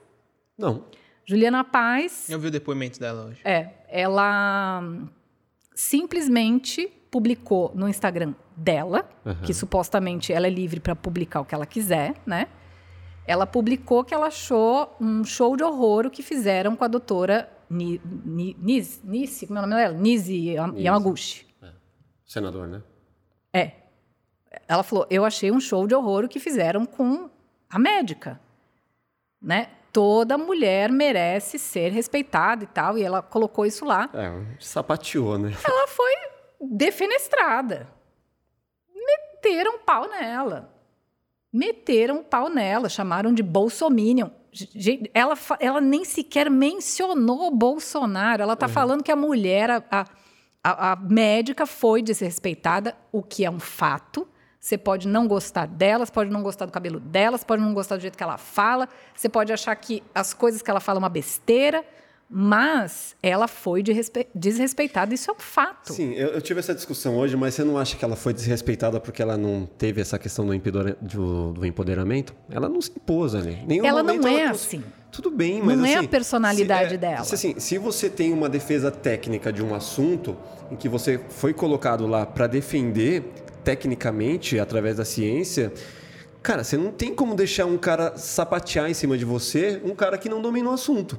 Então, assim, é. querendo ou não, é, pô, eu fiquei chateado pela situação ali em que ela esteve. É. Mas ela deixou o cara sapatear em cima dela. Sim, só que aí é, é uma questão assim: o que, que a gente analisa, né? O que, que eu vejo? Ela não tem esse perfil.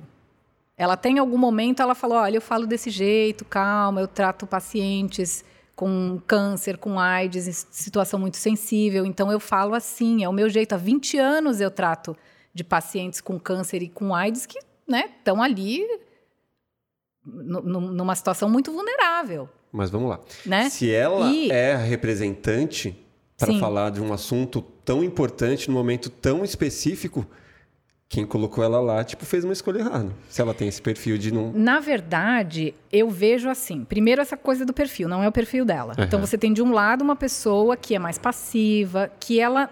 O, o, trabalho dela não depende dela convencer ninguém. Sim. Ela não é assim. Ela é uma pessoa que ela tá com um paciente que ouve o que ela fala e não vai ficar discutindo com ela. Sim. Não é um perfil nem dela pessoalmente, nem, nem do trabalho dela. Não uhum. tem a ver com o trabalho dela. Do outro lado você tem políticos. Sim, com vários outros interesses. Né? Não, e outra, com anos e anos é. trabalhando com o quê? Com a palavra. É.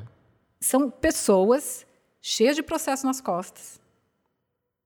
Que, com familiar na cadeia, porque né, tem o, o, o, Liderado pelo o processo. Oi, né? Então, você. Essas pessoas têm uma lábia, para falar o português claro. Sim que eles dão um nó em quem eles quiserem. É. E ainda mais porque eles não estão sozinhos. Então você imagina, a mulher ali sozinha, num ambiente que não é o dela. Sim, hostil.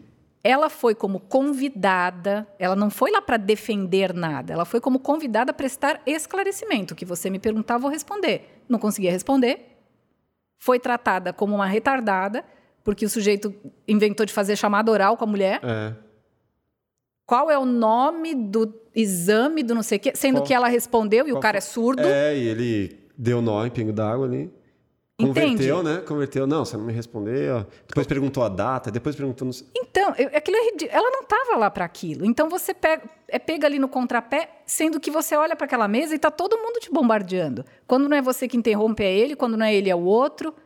Até a, a senadora da oposição falou, deixa ela falar. A convidada não consegue terminar um raciocínio. Uhum. Então, quer dizer, aí a Juliana Paz, que não saiu em defesa das ideias da, da médica, Sim. ela simplesmente falou: isso é um show de horror, isso foi um desrespeito, e ela, como uma mulher, não poderia ser tratada desse jeito. Sim. Isso é um fato. Total. E aí ela já virou, ela foi chamada, você ouviu né, no depoimento dela, de criminosa. Criminosa. Você fala desonesta. As pessoas são loucas. Quer dizer, você não, não pode, né, né? Falar nada. Então você tem toda essa loucura e aí você tem um problema. Você tem a presidência da República com um problema gravíssimo de comunicação. É, então. Então você tem uma fogueira onde os dois lados ficam jogando gasolina o Sim. tempo todo uhum. e a gente fica como aqui no meio? É. Né? Eu não vou defender, primeiro porque não sou advogada, segundo porque não trabalho de graça, terceiro porque eles que paguem os advogados que eles querem. Uhum. Eu não vou defender, não tenho político de estimação, né? É, não dependo para nada. Muito pelo contrário, eles que dependem dos impostos que a gente paga, uhum. que é uma bala. Eu faria muita coisa com os impostos que eu sou obrigada a pagar. Os mais altos do mundo. Eu não vou entrar nessa briga, mas a questão é que você falou uma coisinha, você já está dentro da briga, né? Se posicionar já é, já é. é um fato. Mas o, falando de economia, né, e, em relação ao governo, o Paulo Guedes, que era o cara, meu, lá no começo eu falei, pô, agora vai mudar o Paulo A esperança Guedes, de todo é empreendedor, cara... né? Vai privatizar tudo. É, é, sim, eu tive essa mesma questão, né, como liberal. Você fala, poxa, entrou um liberal, agora a coisa vai. Só que o que, a gente tem que pensar, né? Eu, eu trago um pouco aí do que eu passei na, na Record, quando a Record só era mato, né? você chega com o gás para mudar aquilo, mas você tem. Primeiro, você tem um sistema. Né? Uma coisa é o governo, outra coisa é o Estado. O governo é quem, por um determinado período de tempo, vai administrar o Estado. O Estado Sim. existe. Né? O Estado é um sistema. O governo não muda o Estado em quatro anos. Você tem um sistema muito viciado. Mas você não acha que o né? governo ele trabalha para se eleger? Quatro anos para se eleger? Para mais quatro? Acredito que sim. Acredito que sim. Eu acho que até faz parte, porque quatro anos para a bandalheira que esse país está, não é nada. Sim. Né? É muito pouco tempo para tudo que precisa ser feito. E você luta contra um sistema né? Porque você vai é, é, é aquilo, né? Até que o Bruno Garchagen fala, é o, é o título de um livro dele. O brasileiro odeia os políticos, mas ama o Estado. Porque acha que tudo se resolve na canetada, acha que tudo se resolve com lei. Quer dizer, quando você acha que tudo se resolve com lei, sendo que nós somos recordistas mundiais em número de leis, nós temos leis absurdas. Eu acho que é o único, ridículas. o único país que tem lei que pega, tem lei que não pega. Não, a gente tem lei para tudo que você pode imaginar. A gente ah, tem a lei do saleiro, pegou, sabe? A lei do saleiro na mesa. A gente tem a lei do fio dental, que tem é, é, em Balneário Camboriú, que todo bar tem que ter fio dental de graça. O cara está legislando no fio dental do bar, sabe? Com todo o problema que a gente tem. A mão então, do Estado tem que estar tá ali. É, e aí as pessoas querem mais Estado, mais Estado. E quando eu, falei, ah, tem que ter uma lei para isso, tem que ter uma lei para aquilo. Eu digo, gente, é, é, sério mesmo? Vocês querem mais Estado mandando na sua vida? Porque cada vez que o Estado inventa de intervir no teu negócio, não vai ser para o teu bem. É. Muito difícil, muito difícil, né? E aí você cria uma lei que vai precisar de um fiscal, que vai precisar de, de, de uh, todo um aparato para fazer aquela lei funcionar. funcionar multar quando ela não está funcionando. Então, quer dizer, uma lei movimenta um mundo de coisa. Sim. E que aí gera custos. E o Estado é pesado. Uhum. E o Estado, eu, eu, falo, eu digo para as pessoas, quando você fala, né, que você quer o Estado legislando mais, é, intervindo mais no teu dia a dia, você tem que entender que os políticos que fazem as leis são aqueles que não sabem nem tapar buraco. É esse cara que você quer mandando em você? Eles não sabem nem tapar buraco. Sai na rua para você ver se eles sabem tapar buraco. Quantas vezes já não pavimentaram as mesmas ruas aqui? É o problema que eles estão lá eleitos pela população, né? Então, Quer dizer, o reflexo aí, do, do, Mas as pessoas querem mais lei, mais lei. A questão não é essa, né? Mais lei, mais Estado. Porque as pessoas que fazem as leis não fazem em benefício do povo. E não é na base da lei que você vai conseguir fazer as coisas. Quanto menos o governo intervém, mais as coisas se ajeitam naturalmente. Esse é, digamos assim, um dos princípios do liberalismo. Então, quando você vê que a privatização está demorando, a privatização da Eletrobras, né, que, que precisa sair, não vai acontecer do jeito que deveria, mas a política é a arte do possível. Uhum. O que, que é possível fazer? É isso? Então vamos fazer isso. É o que a gente estava falando no começo. Você queria começar fazendo um, um programa top, mas você vai começar fazendo possível. Sim, o que tem para hoje. O, o, importante é você começar. O problema é você nunca sair do papel, né? nunca tirar os, os projetos do papel. Uhum. Então, está melhor do que antes. O Paulo Guedes é uma pessoa por exemplo, que, na minha opinião, é competente, está no lugar certo? Na minha opinião, sim. Mas uma pessoa não muda uma nação. O brasileiro ainda acredita no Sassamutema, uma pessoa, o salvador da pátria. Não tem uma pessoa que vai resolver tudo. Uhum. E vai levar tempo. E isso é que as pessoas, às vezes, também não têm a paciência. Acha que o sujeito vai entrar hoje e amanhã tá tudo resolvido. Você faria parte dessa desse circo? Gostaria de entrar na política? Não. Não. Não. Eu não tenho saúde. É. Não. Porque eu vejo as coisas, eu, eu chego. Dependendo do que, eu passo mal mesmo, fisicamente, eu fico mal. Meu estômago vira de ponta cabeça, eu perco o sono, me faz mal. Às vezes tem coisas que eu nem quero saber. Então, você estar num lugar. E eu estou muito acostumada a fazer as coisas acontecerem. Uhum. Então, você está num lugar que você não consegue fazer aquilo que é óbvio que você tem que fazer, tem que ter estômago. Tem. Eu não tenho esse perfil. Não tenho. E você não acha que a gente está nessa muito por isso, por pessoas competentes não quererem estar lá? Eu acho que sim, porque quando você pensa sobre tudo que você vai ter que enfrentar, né? Todos os sapos que você vai ter que engolir. Só de você assistir, né? A, a, TV a, Senado. a TV Senado. Que você tá vendo o cara falando, Vossa Senhoria é um vagabundo.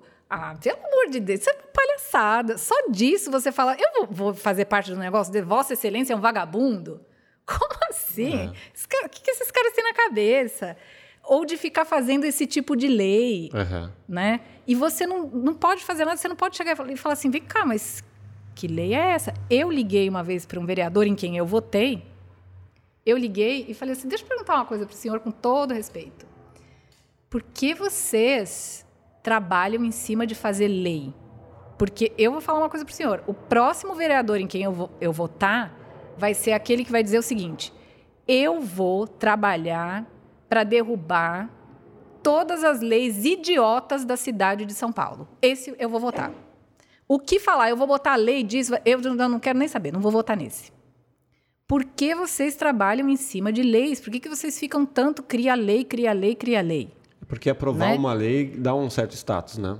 Então, o que ele me respondeu, vou te dizer exatamente o que ele me respondeu. Ele falou, Patrícia, a gente é cobrado pelo eleitor. Eu, eu- ele tem um, um circuito lá, ele já até me mostrou uma vez no mapa da cidade. Ele falou: Olha, eu rodo a cidade inteira. Tal dia eu vou aqui, tal dia eu vou ali, tal dia. Eu, eu trabalho no gabinete pouquíssimas horas. Eu trabalho muito na rua. Então eu visito os bairros. O que as pessoas me cobram, a primeira coisa que elas perguntam: que leis que o senhor fez? É. Aí eu digo: não, senhora, olha só, eu não fiz nenhuma, mas eu estou tirando uma lei idiota. Ah, então eu só não estou trabalhando. O vereador é medido pelo número de projetos de lei que ele apresenta. Uhum. Meio que a função dele. E aí, sim, mas a, a função dele também é fazer o negócio funcionar. Sim. Então, se você tem um mundo de leis, né? A gente tem, nossa, em, em questão de lei tributária, a gente tem milhares de leis. Em questão de eh, empresas, você tem milhares de empresas. Você não conhece todas as regras que uma empresa tem que seguir aqui, por exemplo, no município de São Paulo. Sim. Então, certamente, você está infringindo pelo menos umas 10 ou 15. E você nem sabe. Você não tem nem como conhecer. É. Não, e fora as que não fazem o menor sentido. De, A maioria. Tipo o TFE. Às vezes você coloca uma taxa de fiscalização de estabelecimento do cara que é microempreendedor que. Puta, que é, o endereço é o endereço residencial dele. Mas sabe o Aí que as pessoas assim, pagam? Pô, mas assim, não tem ta- um lugar, um local para fiscalizar? Ah, não tem, mas você tem que pagar. Fala, Então, eu já falei disso numa palestra e as pessoas falam assim: ah, não fala mal desse- dessa taxa, não. Eu falei: oi? Como assim? Não, primeiro que ela é baratinha. Segundo, que pagou, o fiscal não vem. tipo, existe para quê?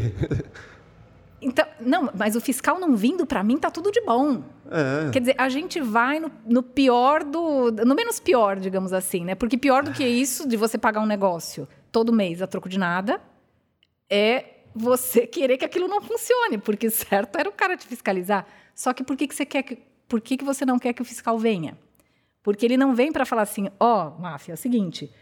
Aqui, ó, tinha que ter um extintor, você não colocou. Então põe aí. Não, o cara vai vir com um bloquinho, vai falar: aqui não tem extintor, aqui não tem não sei o quê. Aqui tem, tá, gente? Estou dando exemplo.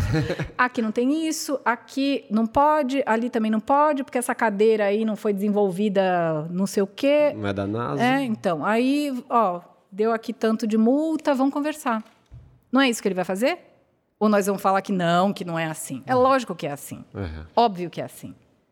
Né? Então o, tá tudo o certo. último que bateu lá na, na nossa porta saiu voado.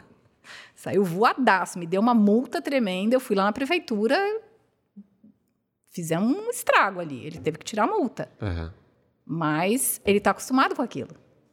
Ele está acostumado. A gente perdeu tempo, a gente se arriscou a pagar uma bala de multa, porque a gente não deu o dinheiro que ele queria.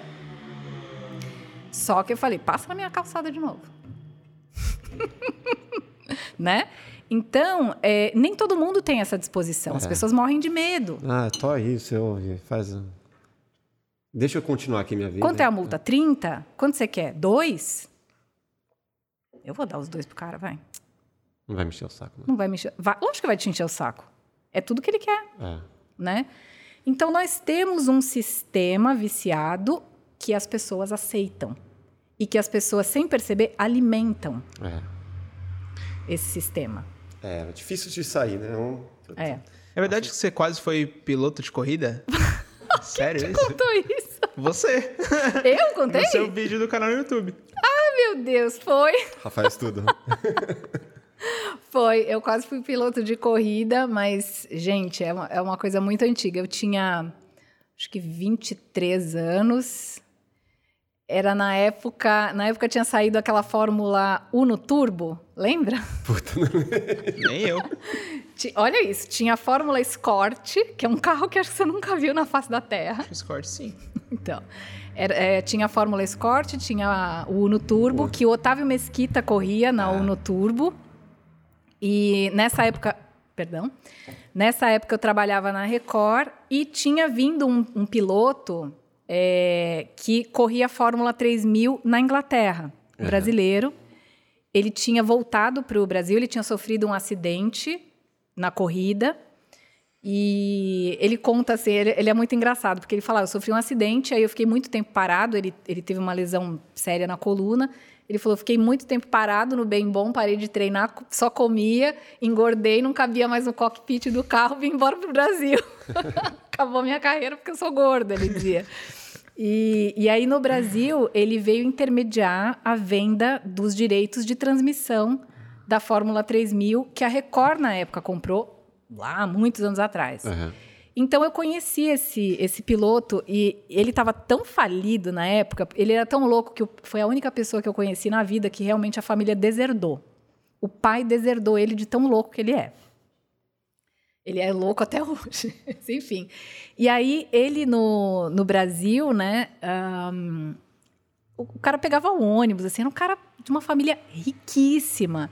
Ele saía de ônibus, ele errava o caminho, ele não sabia, ele não conhecia mais a cidade, porque ele tinha morado muito tempo fora. E aí ele tinha que visitar um cliente e ele falou assim para mim, é, ele me chamava de Ratinha.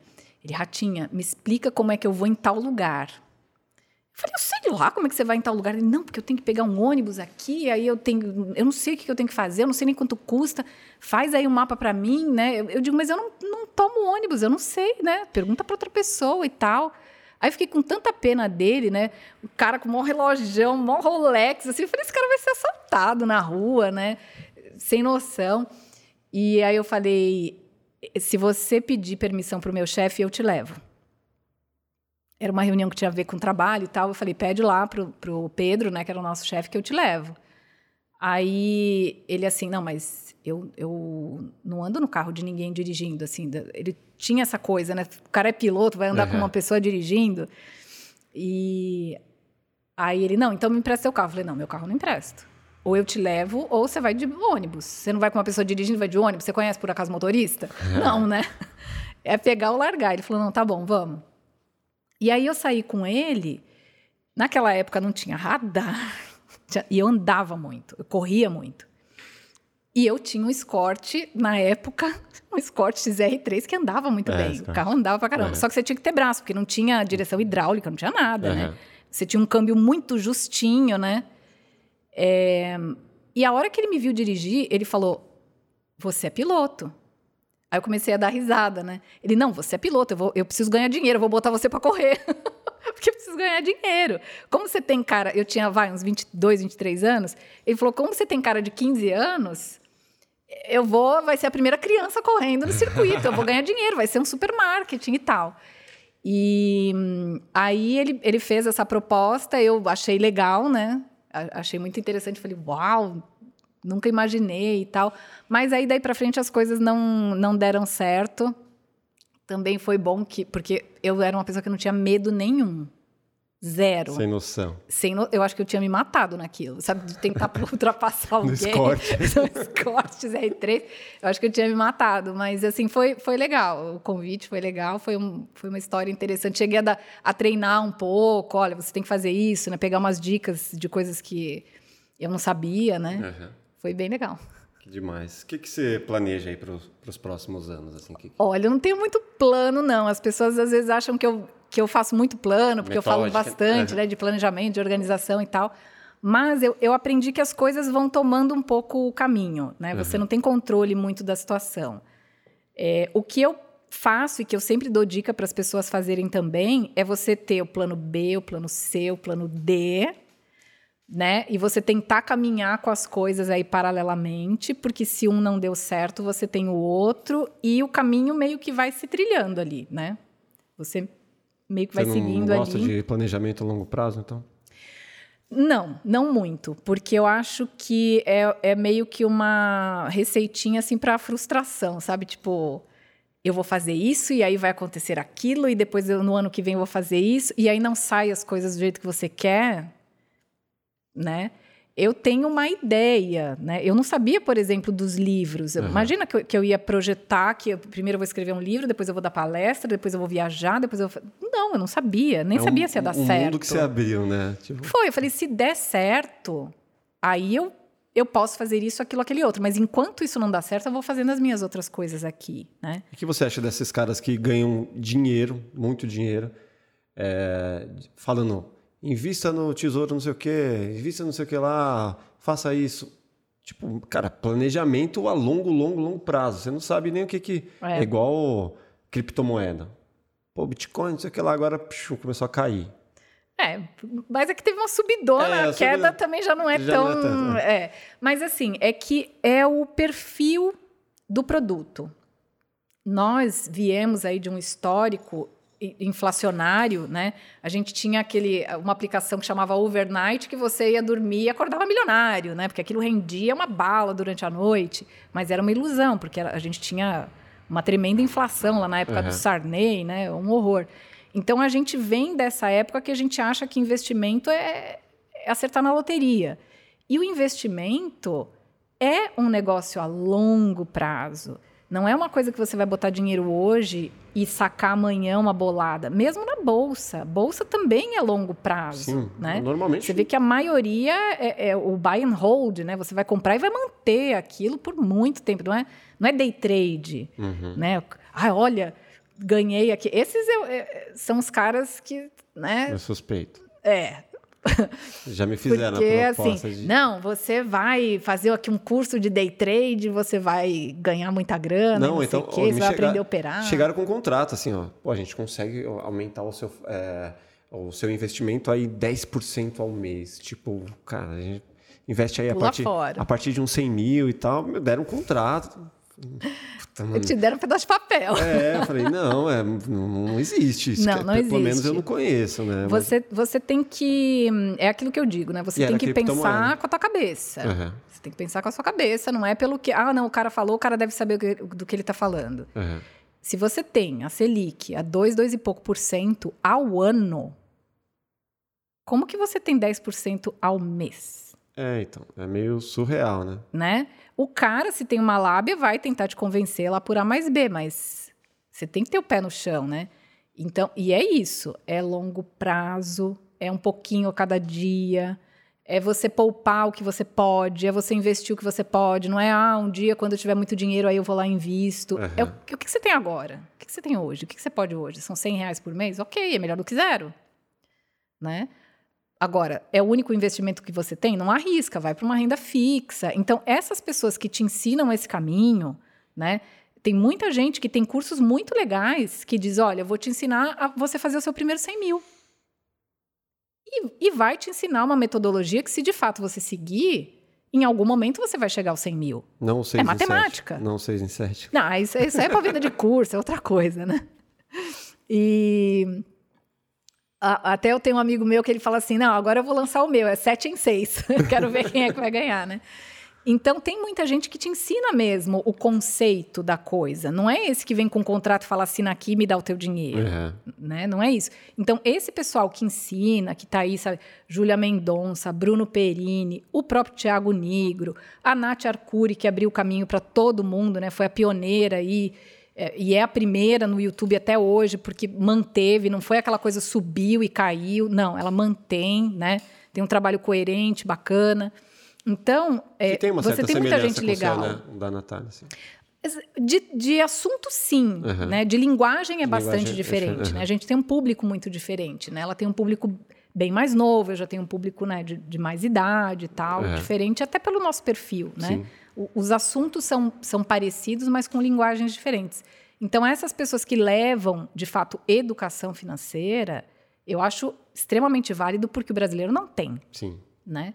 Agora, esses que aparecem prometendo é, é aquilo lá, né? O golpe tá aí. Cai, quem, quer. Cai, Famoso. tem muita gente que cai, né? velho? Impressionante. Só tem golpista porque tem quem caia. É isso Né? aí. Vamos falar da, da música? Vamos. Que música. Que música. Como assim? Funciona assim. A gente tem uma playlist aqui do canal e aí todo convidado que vem aqui, a gente pede pra ele contar uma história e uma falar pra gente uma música que marcou a vida dele e contar a história por que, que aquela música marcou a vida dele. E a gente coloca essa música numa playlist que tem todas as músicas que inspiraram os convidados e aí o público tem acesso à playlist e consegue se inspirar também. É um Spotify pra- paralelo com, Olha, com as músicas dos Interessante. Você convidados. sabe que eu não, eu não sou uma pessoa muito de música, não. Eu até tava que falando triste. isso esses dias. É, eu não ouço muita música, eu não sou muito de música. Eu Sou, sou meio perdida, assim, com, com essa história de, de música. Mas, eu não vou- vou me lembrar o nome agora, mas, por exemplo, quando eu comecei a aprender inglês, é, eu fiquei muito decepcionada, assim, porque tinha música que eu gostava e a letra era um lixo. É, acontece. A letra era muito horrível, assim, por exemplo, tem, tem aquela Bohemian Rhapsody do, do Sim. Queen. Sim. A primeira vez que eu percebi o que ele estava cantando, ele assim, mãe, acabei de matar um cara, botei a arma na cabeça dele, puxei o gatilho, o cara tá morto. Eu, como assim? Né? Então, essa música, assim, é, vou escolher essa, Puta, boa. porque é, é uma música muito bacana, como música em si. Sim. A letra, eu vou te falar que há melhores, né? Mas foi assim uma coisa que eu falei, gente, eu preciso começar a entender o que, que eu tô ouvindo, é. né? Porque esse negócio é meio estranho.